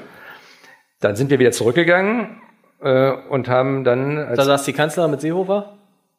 Äh, Nein, ja, nee, die, Kan- die Kanzlerin saß schon da, die Grünen waren noch nicht wieder da, waren nicht wieder zurückgekommen. Die Kanzlerin saß da und dann guckte sie uns an, was ist, und dann hat Christian gesagt, er würde gerne warten, bis die Grünen da sind, damit er es nicht zweimal sagen muss. Dann hat sie gesagt, aber trotzdem, Sie müssen noch wissen, ja oder nein. Und er hat gesagt, wir sind so weit, dass wir unserer Partei nicht empfehlen können, in Koalitionsgespräche einzutreten. Denn wir hatten ja uns ein Timelimit gesetzt. Also der Tag war wirklich der letzte Tag, Genau. wo über die, ja über die, über die, über die worden, genau. Frage, Frage entschieden werden sollte. Da war die wirklich wie versteinert, konnte sie nicht fassen.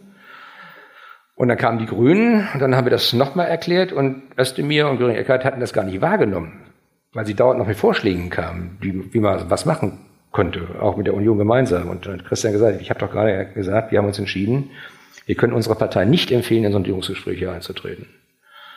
So, und dann sitzt, das war 23.23 Uhr, 23, glaube ich, sitzt Horst Seehofer da und ist wieder aufgewacht und sagt, wir müssen, wir, wir, wir müssen die Uhrzeit festhalten. Ja. Und dann sage ich, Horst, warum müssen wir die Uhrzeit festhalten? Sagt er, weil das wichtig ist für die Geschichte. Es ist ja ein Prozess, der nicht nur für Deutschland, Europa ist ja für die Welt wichtig, was jetzt passiert. Ja. Ja. und da müssen wir die Uhrzeit festhalten. Denken Sie auch, gut.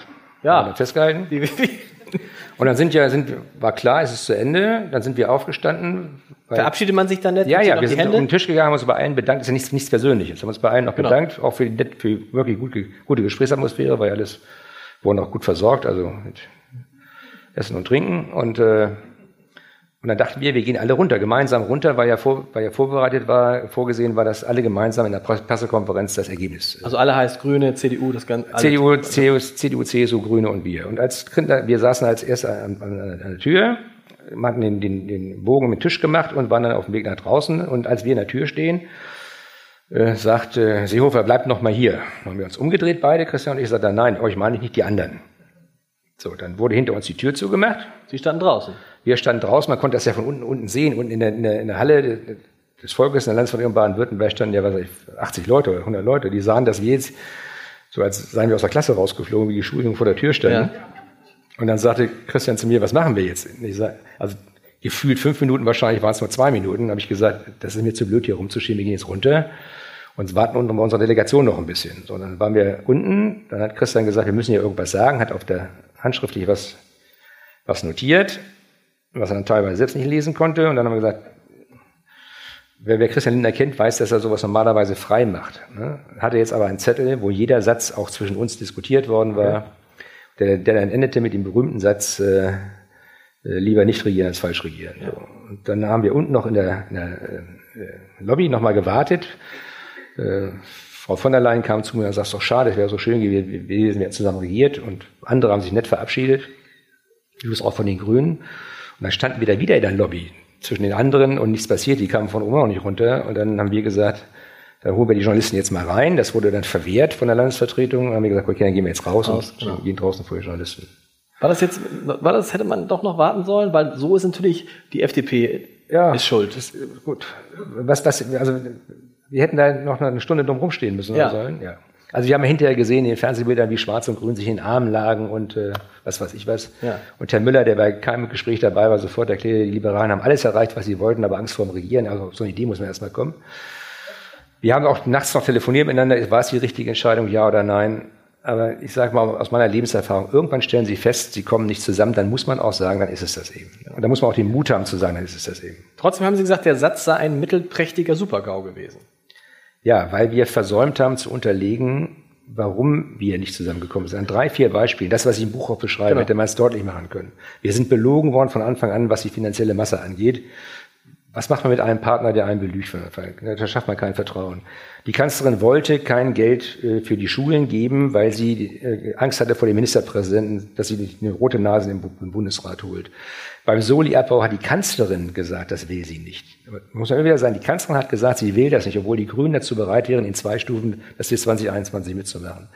Bei der Frage äh, Migration und Integration gab es keine Einigung zwischen Grünen und Schwarzen und das hatte sie so verhakt, auch innerhalb der Grünen zwischen Claudia Roth und Cem Özdemir so verhakt, dass man gar nicht hätte wissen können, wer da hinkommt. Äh, Also ich habe die, die Punkte alle beschrieben. Und wir hätten das vielleicht deutlich machen müssen. Daran ist es gescheitert. Statt einfach das offen zu lassen und die anderen damit die Möglichkeit zu geben, eine Legende zu stricken, von der wir uns lange nicht äh, ordentlich haben erholen können. Hat es der FDP? Aber darf ich ja. sagen, äh, in, in einem ARD-Beitrag äh, von Beckmann, glaube ich, hat Ja. Alexander Dobrindt ja öffentlich erklärt, er versteht, dass die FDP gegangen ist. Nachmittags hatten sie was auf dem Zettel und abends hatten sie nichts mehr auf dem Zettel. Und dann zu sagen, jetzt gehen wir in Koalitionsgespräche, mit welchem Ziel? Quatsch. Was, was verändern?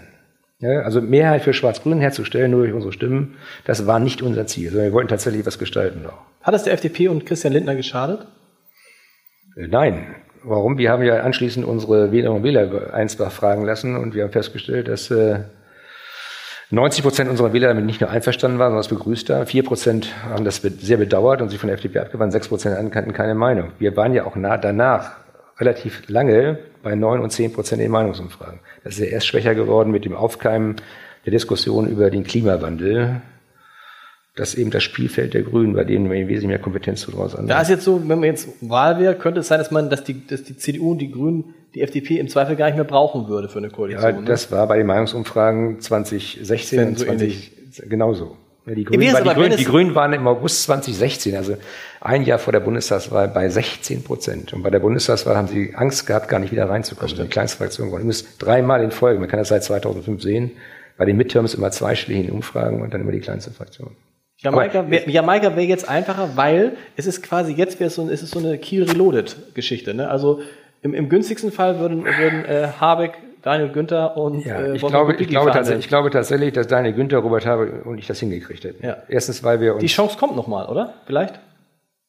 Habeck ist schon da, Sie sind auch schon da. Günther muss halt. Äh, ja, Sie haben immer gesagt, Günther kann Kanzler, noch, aber noch nicht. Äh, Der muss, der muss erstmal auch parteiintern, der muss erstmal auch eine Landtagswahl erneut gewinnen. Das stimmt. Und wenn das der Fall ist, also er ist einer der großen Personalreserven der CDU. Ich muss mir über andere Parteien eigentlich keine Gedanken machen, sondern über meine eigene. ja. Aber es schadet ja auch nichts, wenn man manchmal gelegentlich auch Leute äh, lobt, mit denen man im Wettbewerb steht. Das stimmt. Robert Habeck ist ein, äh, ein wirklich toller Typ, auch sehr pragmatisch, das glaubt ja keiner. Er ist aber eine, eine wunderbare Eigenschaft. Ich weiß nicht, ob dir schon mal aufgefallen ist. Ne? Er stellt philosophisch immer viele Fragen, aber gibt keine Antworten. Das stimmt. Aber es, das passt gut. Ja. Ich mache mir Sorgen um, mache ich mir auch regelmäßig. Ne? Und wir, wir müssen uns die Frage stellen, wie wir das Klima retten können. Die stelle ich mir auch die Frage. Ja, Aber ich habe ihn gerade angeschrieben und habe gesagt, wenn das richtig ist, was du hier behauptest und Fridays for Future, dass es nur einen Weg gibt, die Erde zu retten. Da musst du Demokratie und Rechtsstaat abschaffen. Weil wenn sich Leute anders entscheiden, äh, in Thüringen beispielsweise, keine Leitungen durch ihr Land legen zu lassen, dann sind die ja diejenigen, die uns zum Tode bringen. Und wenn Menschen gegen Windräder klagen, musst du das verhindern, weil das dient ja Darauf habe ich bis heute keine Antwort bekommen. Das wird ein Riesenproblem werden. Fridays for Future ist antidemokratisch und auch nicht rechtsstaatlich. Wenn dieser Neubauer sagt, nicht, man muss einfach das System überwinden und einfach mal was hinstellen, dann stelle ich mir die Frage, ob sie das auch gesagt hätte, wenn es um Autobahnen ging vor ihrer Haustür. Aber Sie können es ja nicht entscheiden. Sie können es ja nur vorschlagen, Preis für Future. Entscheiden müssen es ja Ja, politisch. aber sie wollen das ja nicht, äh, sie wollen das ja, sie haben rigorose Forderungen, die sie auch durchsetzen wollen, auch mit Blockaden. Man muss ja wirklich auf die Idee kommen, einen Flughafen blockieren zu wollen. kann, morgen, kann, kann morgen passieren in Hamburg? Ja, ich kann, ich kann vor solchen Dingen nur warnen, weil ich glaube, dass äh, irgendwann mal das System zurückschlägt. Also ich möchte keine Verhältnisse haben wie in Frankreich, wo Gelbwesten auftauchen und dann plötzlich mit Gewalt antworten. Ich stelle mir mal vor, Sie haben hier die, die Motorrad-Days, die Sie auch haben, ja, mhm. Harley Davidson, Days, wo 25.000 Biker unterwegs sind, da sollen sich mal 300 Schüler hinsetzen. Ich glaube, da steigen dann 300 Leute ab und tragen die einfach von der Straße. Mhm. Und das will ich nicht. Ich will nicht, dass Leute ihre, die Sachen selbst in die Hand nehmen, weil der Rechtsstaat versagt. Entweder gilt Recht für alle in gleicher Weise oder es wird, wird willkürlich. Aber das, das, das, das, das Kinder demonstrieren? Ja, das Jugendliche ja, ist ja schön, aber ich, ich habe ja auch politische Kräfte, die sagen, wenn Polizeibeamte beim G7-Treffen hier verprügelt werden, ist das, dient das einem guten Zweck. Wenn Polizeibeamte von Rechten verprügelt werden, ist es eine Sauerei. Die Polizeibeamten ist es Weil egal. Es ist, und, und dem Rechtsstaat ist es auch egal. Genau. Man, man kann Straftaten nicht deshalb bagatellisieren. Aber Fridays for Future hat keine Straftaten begangen bisher. Ja, Blockaden sind schon Straftaten. Ja, aber das ja. hat Fridays for Future nicht gemacht. Überlegen Sie sich mal, es würden 2000 rechtsradikale Hooligans äh, hier den, äh, das, das Rathaus blockieren. Dann wären Sie, Hamburger Abendblatt, die Ersten, die sagen würden, das muss beseitigt werden. Sauerei ohne Ende. Ja. Ist der gleiche Tatbestand. Nun will ich es nicht sagen. Die demonstrieren, also ich meine, äh, ich demonstrieren dann Schüler auf der Straße. Das ist doch ja, erlaubt. Das, das, erlaubt, das ist ja auch in Ordnung. Genau. Dagegen spricht ja nichts. Noch hat ja keiner was blockiert, oder doch? Es klingt ja, so bisschen, die IAA ist blockiert worden es, beispielsweise. Genau, aber es klingt, es klingt so ein bisschen wie das, was, was, was, was, was äh, Ihr Parteivorsitzender gesagt hat, überlasst es mal den Großen. Also, so ich, bin, ich, bin, ich, bin, ich bin, das ist Quatsch. Also ich bin in meiner Schulzeit auch demonstrieren gegangen, genau. und zwar während der Schulzeit. Erstens hat es mir mal viel Spaß gemacht. Und zweitens kriegt man die Leute zusammen. Ne? Wenn Sie sagen, kommt am Nachmittag, dann haben Sie nur ein Drittel der Leute auf der Straße. War übrigens bei den Ferien nicht so. Ferien war auch ganz schön. Aber gut, wir gucken mal, wie es Also ich habe ich hab gegen, gegen Kernkraft demonstriert, ich war in Brockdorf, ich habe gegen Nachrüstung demonstriert mit 300.000 Leuten auf, in Bonn genau. auf der Wiese. Also Sie haben ein großes Verständnis für junge ja, Leute, also man, die man, man, auch da, gegen uns auch, Alte auch da. Auch da bin ich für, für souveräne Gelassenheit. Aber ja. wenn das dazu beiträgt, dass jetzt beispielsweise alle SUV-Fahrer, dass die Autos angesteckt werden oder die zerkratzt werden, dann hört der Spaß bei mir auf. Ist ja noch, bisher sind ja noch Zettel dran In München? Gemacht. Nein, nein, nein. In, München, in Hamburg. Ich rede immer über Hamburg. Ich weiß, ich komme aus der Stadt nicht raus. Ich kann nur über Hamburg reden. Ja, dann kommen Sie mal mit Ihrem SUV nach Berlin, dann können Sie auch mit der, Bahn, mit der Bahn nach Hause fahren. Weil in Berlin so. passiert das. Dann okay. werden, Leute, werden die Autos angezündet. Okay. Sag mal, wir haben gerade über, wir haben gerade über Daniel Günther gesprochen, über Robert Habeck und über Sie. Gibt es irgendwie so ein Gen in Kiel, dass man da irgendwie, wie lernt man, das sind alles herausragende Redner. Ja. Lernt man, da ist das die beste Schule im Kieler Landtag, weil alle versuchen müssen, mit Stegner mitzuhalten? Ich war schon im Landtag, da gab es Stegner noch nicht. Insofern, genau. Aber was macht das? Weil Daniel Günther, haben, auch ein, Daniel Günther, der redet ja so ein bisschen, der, so ein bisschen wie, wie, wie Sie, frei, unglaublich frech. Mein Lieblingssatz, den bringt er immer in Hamburg, sagt er, er freut sich so, ähm, dass Schleswig-Holstein und Hamburg, wenn man miteinander redet, dass das immer auf Augenhöhe ist. Und das, obwohl Schleswig-Holstein ja viel größer ist als, als Hamburg. Und das kommt natürlich in Hamburg immer ein Riesenlacher. Jetzt heute Abend geht so, aber äh, ich habe mich, ich habe mich, ich bin ja dankenswerterweise auch, in diese große Stadt auch gelegentlich als Redner eingeladen und beginne immer damit, dass ich mich freue als Provinzpolitiker ja. in einer Weltmetropole vor so einem ausgesuchten Kreis von Zuhörern und Zuhörerinnen ja. reden zu dürfen. Macht Günther auch genau das Gleiche. Ja, es passt, kommt aber wieder gut. Und dann ja. sage ich mal, ich will nur auf eins hinweisen. Timmendorfer Strand und Sylt gehören zu Schleswig-Holstein. Und das wird auch so bleiben. In der Zwischenzeit ist es ja noch viel schlimmer geworden. Also früher konnten wir uns ja wenigstens noch erheben, äh, fußballerisch erheben. Das ist ja leider auch äh, schwierig geworden, sagen wir mal. Gerade in der letzten Saison haben sie mir die eine oder andere hämische Mail geschickt, äh, SMS geschickt. Äh, ich hatte, glaube ich, prognostiziert, dass der HSV in Kiel 2 zu 0 oder 3 zu 0 gewinnt. Es war eher umgekehrt. Also Hamburg hat uns gelegen. Wir haben sowohl gegen HSV als auch gegen St. Pauli beide Male gewonnen, hier und da. Jetzt, diesmal haben wir ja Gnade vor Recht ergehen lassen, ja. aber gegen HSV noch nicht gespielt in dieser Saison, ne? Nein, nein, leider noch nicht. Gegen, Aber gegen Pauli. Gegen, Pauli, ja. ja. 1-1, weiß ist egal. Nee, nee, Pauli hat gewonnen diesmal. Hat Pauli hat gewonnen? Ja. Noch, noch schlimmer. Wir, wir, ähm, wir, wir sind aus Schleswig-Holstein auch gewöhnt, aufstrebende Vereine zu fördern. und, da ich, und, da ich, und da ich weiß, dass Sie HSV-Fans sind, ja. ne, freut mich der Sieg von Pauli jedes Ja, Mal. wollen wir ein anderes Thema machen? Ähm, anderes Thema. Redner. Sie müssen mir, ich bin ja, ich bin ja ein großer Fan. Also ich liebe, es gibt ja, man muss es ja sagen, Sie haben es mal so schön gesagt, es ist ja so furchtbar, es gibt so unglaublich viele schlechte Redner. Sagen wir es unter uns, der schlechteste war Thorsten Albig. Thorsten Albig, unvergessen, wie eine Rede hielt, nach, und nach 45 Minuten sagte, ähm, ich komme jetzt zum lustigen Teil. Und alle standen, es, ne? gibt, es, gibt, es gibt eine, eine Szene, äh, es, ich bin der Einzige, der sich was leisten darf. Überhaupt. Ja. Im Schleswig-Holstein wo Thorsten Leibig eine Rede gehalten hat und von sich selbst so ergriffen war, ungelogen. dass er anfing zu weinen? Ja, dass er, dass er kurz vor den Tränen war. Es ging, wieder, ging um flüchtende Menschen und dann bin ich aufgestanden und hab, wollte ihm Taschentuch geben. Das wollte er nicht annehmen. Ja. Aber warum, warum, es ist ja gar nicht so schwer, eine gute Rede zu halten. Warum haben trotzdem so viele Menschen äh, solche Schwierigkeiten damit? Erstens, und wenn man schon schlechter Redner ist, warum reden die dann, warum reden gerade die schlechten Redner so lange? Ja, weil das ihre einzige Chance ist, dass ein Satz da drin ist, der von ihnen gedruckt wird. Also. Wie kann man, kann man das lernen? Sie haben gesagt, Sie haben sich viel von Björn Engholm abgeguckt. Sie schreiben, Björn Engholm hätte auch ein Telefonbuch vorlesen können Ja, und die Leute hätten gejubelt. Entscheidend, entscheidend ist ja nicht das, was Sie sagen, sondern wie Sie wirken. Ich habe in meinem Leben mehr, ich bin ja auch Strafverteidiger, wie Sie wissen, da müssen Sie in der Hauptverhandlung wirken. Sie müssen Richter, die ein Vorurteil haben, weil sie die Anklage zugelassen haben, davon überzeugen, dass dieses Vorurteil eben ein Vorurteil ist und anders gestaltet werden kann. Björn Engholm hat, der ist, ist eine Erscheinung. Ich habe das ja mehrfach erlebt. Der hätte tatsächlich das Telefonbuch vorlesen können. Leute hätten geklatscht. Die haben nicht, nicht auf das gehört, was er gesagt hat, sondern wie er intoniert hat. Wie er äh, wie, also mit, mit, mit seiner Mimik gearbeitet hat. Waren alle- Kann man das lernen? ja, das ist nicht angeboren. Okay. Ne? Und ich habe versucht, Christian immer wieder zu sagen, Christian, deine Reden wirken noch besser, wenn du gelegentlich mal eine Pause machst und lächelst. Und ja, ist ja so. Und ich, auch das können Sie ausprobieren. Sie können die, die, die schlimmsten Beleidigungen ausstoßen gegen einen Menschen, wenn Sie ihn anlächeln. Weil das Gehirn 80 Prozent visualisiert, nur 20 Prozent wahrnimmt. Und Ihr Gehirn sagt Ihnen, wenn sich jemand anlächelt, das kann er nicht böse gemeint haben. Das war jetzt Lust, das so rede ich ja mit Ihnen dauernd. Ne? Genau.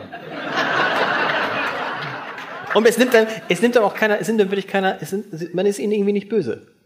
Man wird hier stundenlang im, im, im Minutentakt von ihm beleidigt und denkt, irgendwie war es ein netter Abend mit dem Kubicki.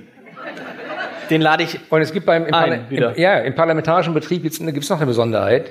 Sie können jemanden wirklich vor Schienbein treten, alles empört sich und dann entschuldigen Sie sich anschließend dafür und dann kriegen Sie Applaus, weil die Größe sich zu entschuldigen. Der andere hat noch die Schmerzen ne? und Ja. Sie, Sie kriegen Applaus dafür. Schmerzen. Ähm, was meinen Sie, wir haben viel über Journalisten, Hauptstadtjournalisten geredet. Was meinen Sie, wovor haben die am meisten Angst? Vor einem Interview mit Ihnen, mit Angela Merkel oder mit Olaf Scholz? Ich vor Angela Merkel. Bin aber kein Hauptstadtjournalist. Ja, wahrscheinlich, weil Sie dann immer auf Ihre Fragen nur Ja und Nein als Antwort kriegen. Nee, gar nicht, weil es irgendwie, glaube ich, Angela Merkel ist äh, als Interviewpartner, finde ich, schwierig. Sie haben noch kein Interview mit Angela Merkel gehabt, also all, ist schwierig. Ja, Die schenkt einem Kaffee ein und sagt Also so. ich, ich glaube, ich glaub, dass, dass, ich glaub, dass viele äh, Journalisten also dann lieber aus, aus zwei Gründen ein Interview mit mir vorziehen würden. Erstens, weil immer irgendwas dabei rumkommt, was sie auch lustig finden. Und zweitens, weil es auch eine echte Herausforderung ist. Bei mir waren vor vier Wochen, Herr Dr. Lieber, zwei Sternjournalistinnen, okay. die mit mir, kann man nachlesen, sechs Seiten im Stern, die mit mir ein Interview führen wollten. Eigentlich ging es um so bescheuerte Fragen, was hat Robert Habeck, was sie nicht haben? Da habe ich gesagt, noch, dun noch dunkle Haare. War es früher einfacher, Frauen anzuflirten? Da sage ich, das weiß ich nicht, weil ich jetzt ja keinen anflirte. Das weiß ich nicht, wie das früher, also mit heute Ja. kann ich es nicht vergleichen. Und die haben wirklich versucht, aus mir Brüderle 2 zu machen. Also MeToo-Debatte, aus der Zeit gefallen, was auch immer. Und das Interview, hatten wenn viel Sie, Spaß wenn das Interview, wenn Sie das lesen, dann sehen Sie. Ist sie schon veröffentlicht? Nee. Ja, ja doch. Ja, ich denke, Sie lesen den Stern regelmäßig. Nein. Ja, gut. Kann ich nur empfehlen. Ja. Und äh, dann, dann merkt man, dass Sie komplett daran gescheitert sind und sich selbst lächer- lächerlich gemacht haben. So war auch übrigens die Leserkommentare beim Stern eine Woche später, haben die dann reingeschrieben, wie kann eine Redaktion zwei so unbedachte Journalistinnen auf Kubicki loslassen? Wow. Da habe ich jetzt ein bisschen Sorge. Wir werden natürlich all das, was heute Abend hier gesagt wird, werden wir tatsächlich auf, auf fast drei Seiten, lieber Herr Kopicki, im Hamburger Abendblatt veröffentlichen, am 5. Oktober. Dann muss ich mir das ja mal kaufen. Ja, das wäre schön. Das wäre. Ich überlege auch, ob ich mal FDP wähle. Irgendwann mal. Nicht Gut, in den, also wir, wir, wir, machen, machen wir Deal. machen, machen Deal. Sehr gut. Sag mal, wir müssen 5. langsam zum Oktober Schluss. ist doch Sonntag. Ist das ein Sonntag? Nee, ist ein Sonnabend. Ja? Dritter ist äh, Hat meine Frau Geburtstag. Oh Gott, oh Ja, Gott. echt? Ja. Mein Sohn hat einen Tag vorher Geburtstag. Vierten habe ich Hochzeitstag, am fünften. Sie sind am 4. Oktober? Hat mein Sohn Geburtstag. ja, Wir müssen immer aneinander denken. Wir haben Gemeinsamkeiten. Wir haben eine Gemeinsamkeit. Worüber wollen wir zum Schluss sprechen? Sie haben die Auswahl, haben Sie gar nicht. Aber ich sag's, ich tue einfach so, über die Frauen, Können Sie gerne. Das ist mein Lieblingsthema. über die Frauen, ne? Ich finde es so super. Nein, Sie haben ein Kapitel, meine Frauen. Ne? Das letzte Kapitel heißt, heißt über meine Frauen, meine Frauen, meine Frauen. Ja. Wissen Sie es selber noch? Ja, ja. Äh, Aber es sind, es, das- nur, es sind nur drei Die. Frauen meines Lebens. Genau. Allein war ich nie. Das ist, ja. Das, das finde ich gut. ja, bis zu meinem 18. Lebensjahr war ich mit meiner Mutter zusammen und am Genau. nächsten Tag mit meiner ersten Frau. Das ist praktisch. Das ist steht, die Frau hat- meines hat- Lebens hat, heißt hat, es, hat, es hat Til Schweiger gerade auch bemängelt, dass in seinem großen Haus irgendwie eine Frau fehlt. Es beginnt mit einem bemerkenswerten Satz, steht hier, Seite 210. Da muss ich den noch vorlesen, den bemerkenswerten Satz, wenn, das, wenn ich das hier schon stehen habe. Hat Ihnen das jemand aufgeschrieben oder waren Sie das selbst? Nee, ich habe das alles selber gelesen, lieber Herr Kubicki. Das ist ja das, das ist ja das Verrückte. So. Ganz verrückt. Beginnt ja gar nicht mit bemerkenswerten Satz. Doch. Ah. Ja. Ein, ein, ich habe dir meiner Frau vorlesen gesagt, sag den Abend ab mit dem Kubicki. Wenn man die Ehe nicht als etwas Ewiges betrachtet, sondern als Gemeinschaft, die auf einer vertraglichen Regelung beruht, dann ist eine Scheidung nicht ganz so problematisch. Ist ja so. Haben Sie keinen Ehevertrag? Nein. Es klingt so ein bisschen wie das Ich liebe dich, ich liebe dich, der Freibetrag verdoppelt sich. Ja, ja. Oder? Also wenn Sie, wenn, wenn Sie keinen Ehevertrag haben, dann hat Ihre Frau wahrscheinlich größeres Vermögen als Sie. Das hoffe ich, Ja. ehrlich gesagt. Nein, also Sie, waren, Sie sind nicht einmal verheiratet gewesen, sondern dreimal. ja, es, ich, wenn ich bei politischen Diskussionen bin, kommen manchmal Menschen, also Mitbewerbern erklären dann, ich bin 19 Jahre verheiratet, als sei das ein Wert an sich. Und oder acht Jahre. Und dann sage ich mal, ich bin 47 Jahre verheiratet. Allerdings mit drei verschiedenen Frauen. Ja. Kommt auch immer gut. Ne? Also, ja, das, die erste Ehe war eine, war eine Studentenehe, die sich äh, erledigt hat, nachdem das Studium zu Ende war. Wir haben uns äh, harmonisch sozusagen äh, vereint und dann harmon wirklich relativ harmonisch auch getrennt. Genau. Die zweite- zweite war die Pilotengeschichte. Nee, das, war, die erste, das war die okay. erste. Logischerweise, sonst wäre ich nicht nach Kiel gekommen. Also Stimmt. man merkt schon, doch. Ist, ja, ja, ist schon spät Abend für mich. lang heute, genau. Ja. Äh, die zweite Frau, die Mutter meiner Kinder, äh, da bin ich einfach, stand ich irgendwann vor ihrer Tür und habe dann gesagt, also entweder lässt mich rein, dann bleibe ich, oder lässt mich nicht rein, dann komme ich nicht wieder. Und dann hat sie gesagt, komm rein. Und das ist ein etwas schwereres Kapitel, weil wenn sie Kinder haben, ist die Trennung nicht ganz so einfach. Und wenn im Nachhinein sie feststellen, dass die Organisation des Lebens mit Zwillingen dazu geführt hat, dass die Trennung sozusagen vonstatten geht. Ich kann niemandem empfehlen, der in der Stadt gewohnt hat, mit Zwillingen aufs Land zu ziehen, wo dann keiner mehr hinkommt und man abends auch nirgendwo hingehen kann. Ich kann auch niemandem empfehlen, dass zur Arbeitserleichterung ihrer Frau dann die Schwiegereltern genau ins Haus gegenüberziehen. Das war bei Ihnen so? Ja, ist alles nett. Äh, Ja. Sie haben einen geregelten Tagesablauf, 12 Uhr Mittagessen, 16 Uhr irgendwas anderes und das geht dann jeden Sonntag so und gemeinsam in Urlaub fahren, damit man auch ein bisschen andere Freizeit hat. Ich kann das wirklich nicht empfehlen, weil das zu einer unglaublichen Entfremdung führt. Und irgendwann die Frage im Raum steht, willst du den Rest deines Lebens so leben oder auch nicht? Und dann, wenn man merkt, dass es in der Beziehung so kriselt, dass es fundamental wird, dann sollte man fragen, können wir das anständig beenden, bevor man sich irgendwann so streitet, dass es nur noch Raunstellen gibt. Und dann haben Sie Annette getroffen. Die Frau, die Ihnen offensichtlich gewachsen ist. es die erste Frau, die Ihnen richtig gewachsen war? ich würde, sage ich jetzt nicht offen, sie ist ja nicht hier. Sie hat im Teilbereich, also gelegentlich ist sie mir sogar überlegen. Wow. Ja, muss ich wirklich sagen. Sie ist Strafverteidigerin wie ich, ziemlich ausgeschlafen. Unser Leben ist äh, stramm geplant und nichts läuft dann so ab, wie es geplant ist. Ich liebe diese Geschichte. ich liebe diese Geschichte, äh, wie Sie sich, also wie soll ich sagen, Sie hatten, wie Sie teilweise Streits beenden. Sie hatten einen Streit und dann hat Ihre Frau das auf eine unfassbar Also ich- charmante Art und Sie- Weise. hat- Wenn, hat- wenn, sie, wenn sie zu Hause Sie- gewesen genau. wäre, hätte ich, hätte ich vor ihr nie gekniet und Ja. gesagt, sowas Brillantes. Brillant, oder? Sie Wir hatten, einen, ein- wir hatten einen Riesenstreit, also wirklich einen Riesenstreit. Also wir haben häufiger Streit, auch im produktiven Sinne. Und dann kann ich mir überlegen, gleich Blumen zu kaufen oder das ein bisschen hängen zu lassen. Ich habe immer gesagt, der Klügere gibt ja nach, das bin ja ich. Insofern. Aber wir hatten einen Riesenstreit und normalerweise ist sie ist, äh, aus dem Haus gegangen morgens, hat die Tür geknallt, war richtig empört und ich war auch richtig empört und habe gedacht, diesmal lass ich es drauf ankommen. Diesmal kommst du und sagst, tut mir leid und nicht ich wieder. Und normalerweise, wie gesagt, ruft man nach zwei, drei Stunden, versucht man dann mal der SMS oder per Telefon das wieder zu glätten. Nichts. Und es ist 15, kurz nach halb vier. Kriege ich von meiner Frau eine SMS, da steht dann drin, ich nehme deine Entschuldigung an. Moment, Moment. Moment, das ist. Das Beste kommt ja noch. Dann schreibe ich, dann schreibe ich zurück, welche Entschuldigung. Und dann sagt sie, du hast mir doch gerade einen Bulgari-Ring gekauft. Ein Bulgari. Bulgari. Sie war in Hamburg bei Bulgari, hatte sich auf meine Kreditkarte einen Ring gekauft. Und ich kann Ihnen das sagen, in, in der Sekunde, als das kam, ich hätte vorher niederknien Ja, können, Wahnsinn, aber oder? alle, alle Wut weg. Ja, Und seitdem war der, der Begriff Bulgari eine stehende Redewendung bei uns. Immer wenn es, Seitdem haben Sie auch nie wieder, haben Sie immer gleich klein beigegeben. Schatz, du hast recht. Ja, die, ich habe es gar nicht erst so, so, so, weit weit kommen lassen, eskalieren ne? lassen. Aber sie, gelegentlich, wenn es wirklich hart wird, sagt sie zu mir, ich sage nur Bulgari und dann weiß ich, jetzt darfst, jetzt musst du, jetzt darfst du nicht weitermachen. Hat das- sie auch das schon mal gesagt, Wolfgang, Ist jetzt auch mal eher mal gut mit Politik. Lass mal nach. Äh, ja, ich hatte ihr versprochen, dass, äh, dass äh, 2009 sozusagen die letzte Legislaturperiode für mich ist. Ja, dann, das ist ja fast eingetroffen. nein, die war ja früher zu Ende. Da habe ich gesagt, so. ich muss ja jetzt nochmal 2012 antreten. Ich kann die Partei nicht allein lassen. Vor allen Dingen ist da keine volle Legislaturperiode. Noch einmal. Dann habe ich ja 2013 für den Deutschen Bundestag kandidiert. Das sollte so das, das Auslaufen sein. Und da sind wir nicht reingekommen im Deutschen Bundestag. Und dann habe ich gesagt, 2017 jetzt, wo wir nicht mehr im Deutschen Bundestag sind, muss ich in Schleswig-Holstein die Wahlen gewinnen, damit wir dann das als Vorlauf haben für den Deutschen Bundestag. Und jetzt hat sie sich dran gewöhnt. Jetzt findet sie Berlin ganz toll, ist auch heu, deutlich häufiger bei mir als, als geplant, als Was gedacht. haben Sie? Haben Sie eine Wohnung, zwei Zimmerwohnung oder? Ja, sozialer Wohnungsbau. Also wir haben eine, Ja, weiß ich nicht. wir haben eine, Sind Sie ja nicht so oft da, oder? Doch. ja, ich bin ja 14 Tage im Monat. zweit meine ich da. Naja, meine Frau, wie gesagt, ist relativ häufig da. Okay. Weil sie ja sagt, sie äh, liebt Berlin so. Kennen Sie das von Ihrer Frau auch? Meine Frau, wenn wir telefonieren, wir immer mit FaceTime telefonieren. Ja. Wie meine Frau und ich, wir sitzen uns abends gegenüber. Ja, das ist schön.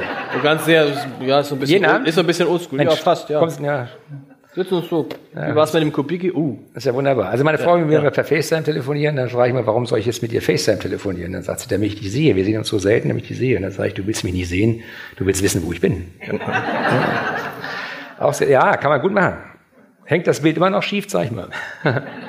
Sie können jetzt anfangen, sich, wenn Sie Fragen zu haben, die zu überlegen. Wir kommen nicht wirklich so im Schnelltempo zum Schluss. Wir müssen noch ganz kurz über Strande sprechen. Sie haben eine unglaubliche Liebeserklärung an Strande. Ich fühlte mich da tatsächlich auch an mich erinnert. Ich habe auch, wir haben auch so ein Dorf in, in, in Schleswig-Holstein, wo meine Familie und ich immer jedes Wochenende, wir sind Teilzeit Schleswig-Holsteiner, und sie schreiben da, dass Heimat, dass sie da sofort gespürt haben, das ist meine Heimat. So ging es mir bei diesem kleinen Dorf in, in der Nähe von Gelting, wo ich dachte, das ist meine Heimat. Ich weiß gar nicht warum. Und wenn ich da aufs Meer gucke, bin ich der glücklichste Mensch der Welt. Das ist bei Ihnen Strande, ne? Ja, als ich 1970 nach Kiel kam, hatte ich im Sommersemester eine, ein Seminar, weil es so warm war, in Strande eingeladen. Da gab es noch nicht die Umgehungsstraße, da musste man auch ein bisschen hinfahren. Und ich setze mich tatsächlich in Strande in den Sand, wie alle anderen auch, und habe das Gefühl, weiß nicht, ob Sie das kennen, das Gefühl, du schlägst hier gerade Wurzeln. Hier bist du zu Hause. Ja. Blick nach Labö rüber und ich habe mir damals vorgenommen, 1970, hier willst du wohnen. Es hat aber erst 1992 geklappt, vorher konnte ich mir das nicht leisten. Aber es ist toll, oder? Wenn man dieses Gefühl Strande dass ist- von selbst nicht, nicht Also wenn Sie, wenn Sie, kommt. wenn Sie, wenn Ihnen Hamburg langweilig wird, kommen Sie nach Strande, das ist ja ein, auch ein sehr begehrter Ort. Das ist übrigens der Ort in Schleswig-Holstein mit der größten Kneipendichte. 1680 Einwohner, 10 Kneipen. riesige, riesige FDP-Stimmen. Wir sind zweitstärkste Kraft dort, ja. ja. Und Sie haben einen großen Ortsverband, der, den Ihre Frau anführt, oder? Er ist jetzt nicht mehr, als jetzt so, äh, hat sich- gerade gerade gewechselt, aber wir haben, ich glaube, 84 Mitglieder, Bei wie vielen Einwohnern? 1680. Aber es sind nicht, das sind nicht alle Strander. Wir haben auch Mitglieder aus der Schweiz und so. Ähm, haben Sie eigentlich auch, letzte Frage, haben Sie in Strande auch Ihre künftigen Schwiegersöhne dieser komischen Prozedur, die ich nicht so ganz, also sinngemäß habe ich verstanden, Sie sind aufs Burg gegangen, haben dann diese Schwiegersöhne, die vermeintlichen Schwiegersöhne betrunken gemacht und was Sie dann gemacht haben, habe ich nicht verstanden. Also mein, mein Freund, mein Freund Vati ist ja da, ich mache Genau. nicht alleine. Meine, Sie beiden zusammen. Ja, nicht nur wir beide, noch, noch weitere große Trunkenbolde aus Strande. Ja. Es, ist- also man kann, äh, wann lernt man Menschen kennen? In Extremsituationen oder, oder unter Alkohol. Oder Und die, Über- die. Überlegung war, wie benimmt sich jemand, wenn der Alkohol getrunken wird? Wird er aggressiv? Äh, wird er weinerlich? Äh, ist mit dem noch was anzufangen? Wir haben alle potenziellen, also Kandidaten, alle Freunde meiner Töchter immer zum Bootfahren eingeladen. Und da man ein Auslaufgetränk nimmt und auch ein Einlaufgetränk nimmt und zwischendurch auch was trinkt, ne, Ja. ist das eben so, dass man feststellen kann, die Leute, das sind Idioten, die passen nicht zu den Töchtern, das sind Kerle, ne, die, mit denen kann man was anfangen. Und auf die Art und Weise haben wir beide Schwiegersöhne, nicht ausgesucht, ist der falsche Ausdruck, haben sie beide Schwiegersöhne herausgeschält als Menschen, mit denen man wirklich was anfangen kann. Wie fanden Ihre Tochter das, Ihre Töchter das? Die wussten ja gar nicht, dass das äh, so ist. Also, Sie können als Vater einer Tochter, die Ihnen eine Liebe entbrannt ist, auch nicht sagen, der, der passt nicht zu dir. Ja. Das ist ein merkwürdiger Typ. Bei, bei einer Tochter Anne, die jetzt in der Schweiz lebte, die hatte sich äh, in so einen Hamburger verliebt, Hamburger Studenten verliebt, der gerade. Gute Wahl. Nee, gerade nicht. Also Aber hat den Test nicht bestanden. Volltrottel. Ja, nicht den, Volltrottel. Also es gibt auch in Hamburg Ausnahmen offensichtlich. Ja. Nicht nur kluge Menschen, sondern auch Volltrottel. Und wir konnten, ich konnte ihr aber nicht sagen, den, den, der ist nichts für dich. Weil, und dann habe ich gesagt, äh, die hatte gerade ihr Examen gemacht, eine äh, wir brauchen in Liechtenstein irgendwie eine Vertretung, du musst da jetzt runterfahren und dann ist sie runtergefahren. Wir haben mir klar war, wenn die Monat, zwei Monate unten ist, das große Leben kennenlernen, dann wird merken, das ist ein Volltrott und dann ist das zu Ende. Konnte nicht ahnen, dass sie da den Mann ihres Lebens findet. Ein Banker, der auch gleichzeitig in der Eishockey-Nationalmannschaft gespielt wow. hat, der Schweiz, ja, ein strammes Kerlchen, äh, der aber jeden Test bestanden hat. Okay. Lieber Herr Kubicki, ich sage schon mal an dieser Stelle herzlichen Dank. Es war mehr, noch unterhaltsamer, als ich gedacht hätte. Sie unterschreiben mir gleich noch das Buch. Sie sind ja auch mit wenig zufrieden normalerweise. Ich bin mit wenig, natürlich. Ich sag mal, ich habe auch nicht, ich, ich habe ich hab nicht viel erwartet, aber, ähm, äh, äh, äh, aber äh, ja, das Buch, das Buch, da gibt es einen alten Spruch für äh, selber geschrieben nicht schlecht. Das ist echt ein tolles Zündet ja, nicht, Sie werden mich aber als Redakteur nicht anwerben nee, können. Doch. Nee. Nee? Gastbeiträge. Vielleicht. Gastbeiträge werden sehr gern genommen. Haben Sie Fragen, meine Damen? Wollen wir erstmal einmal für äh, Wolfgang Kubicki klatschen? Ja.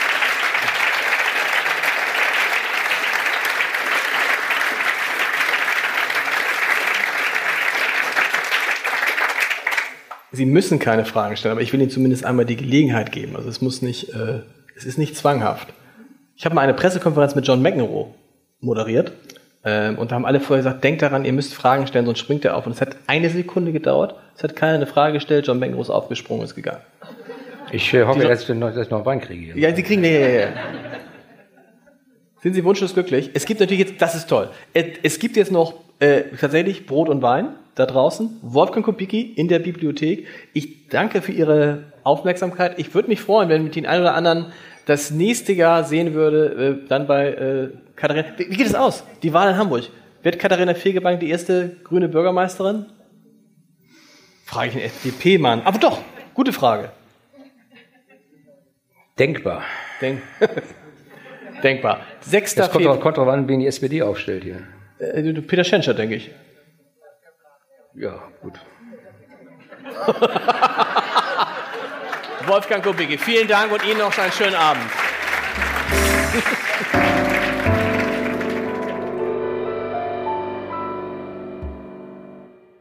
Weitere Podcasts vom Hamburger Abendblatt finden Sie auf abendblatt.de slash podcast.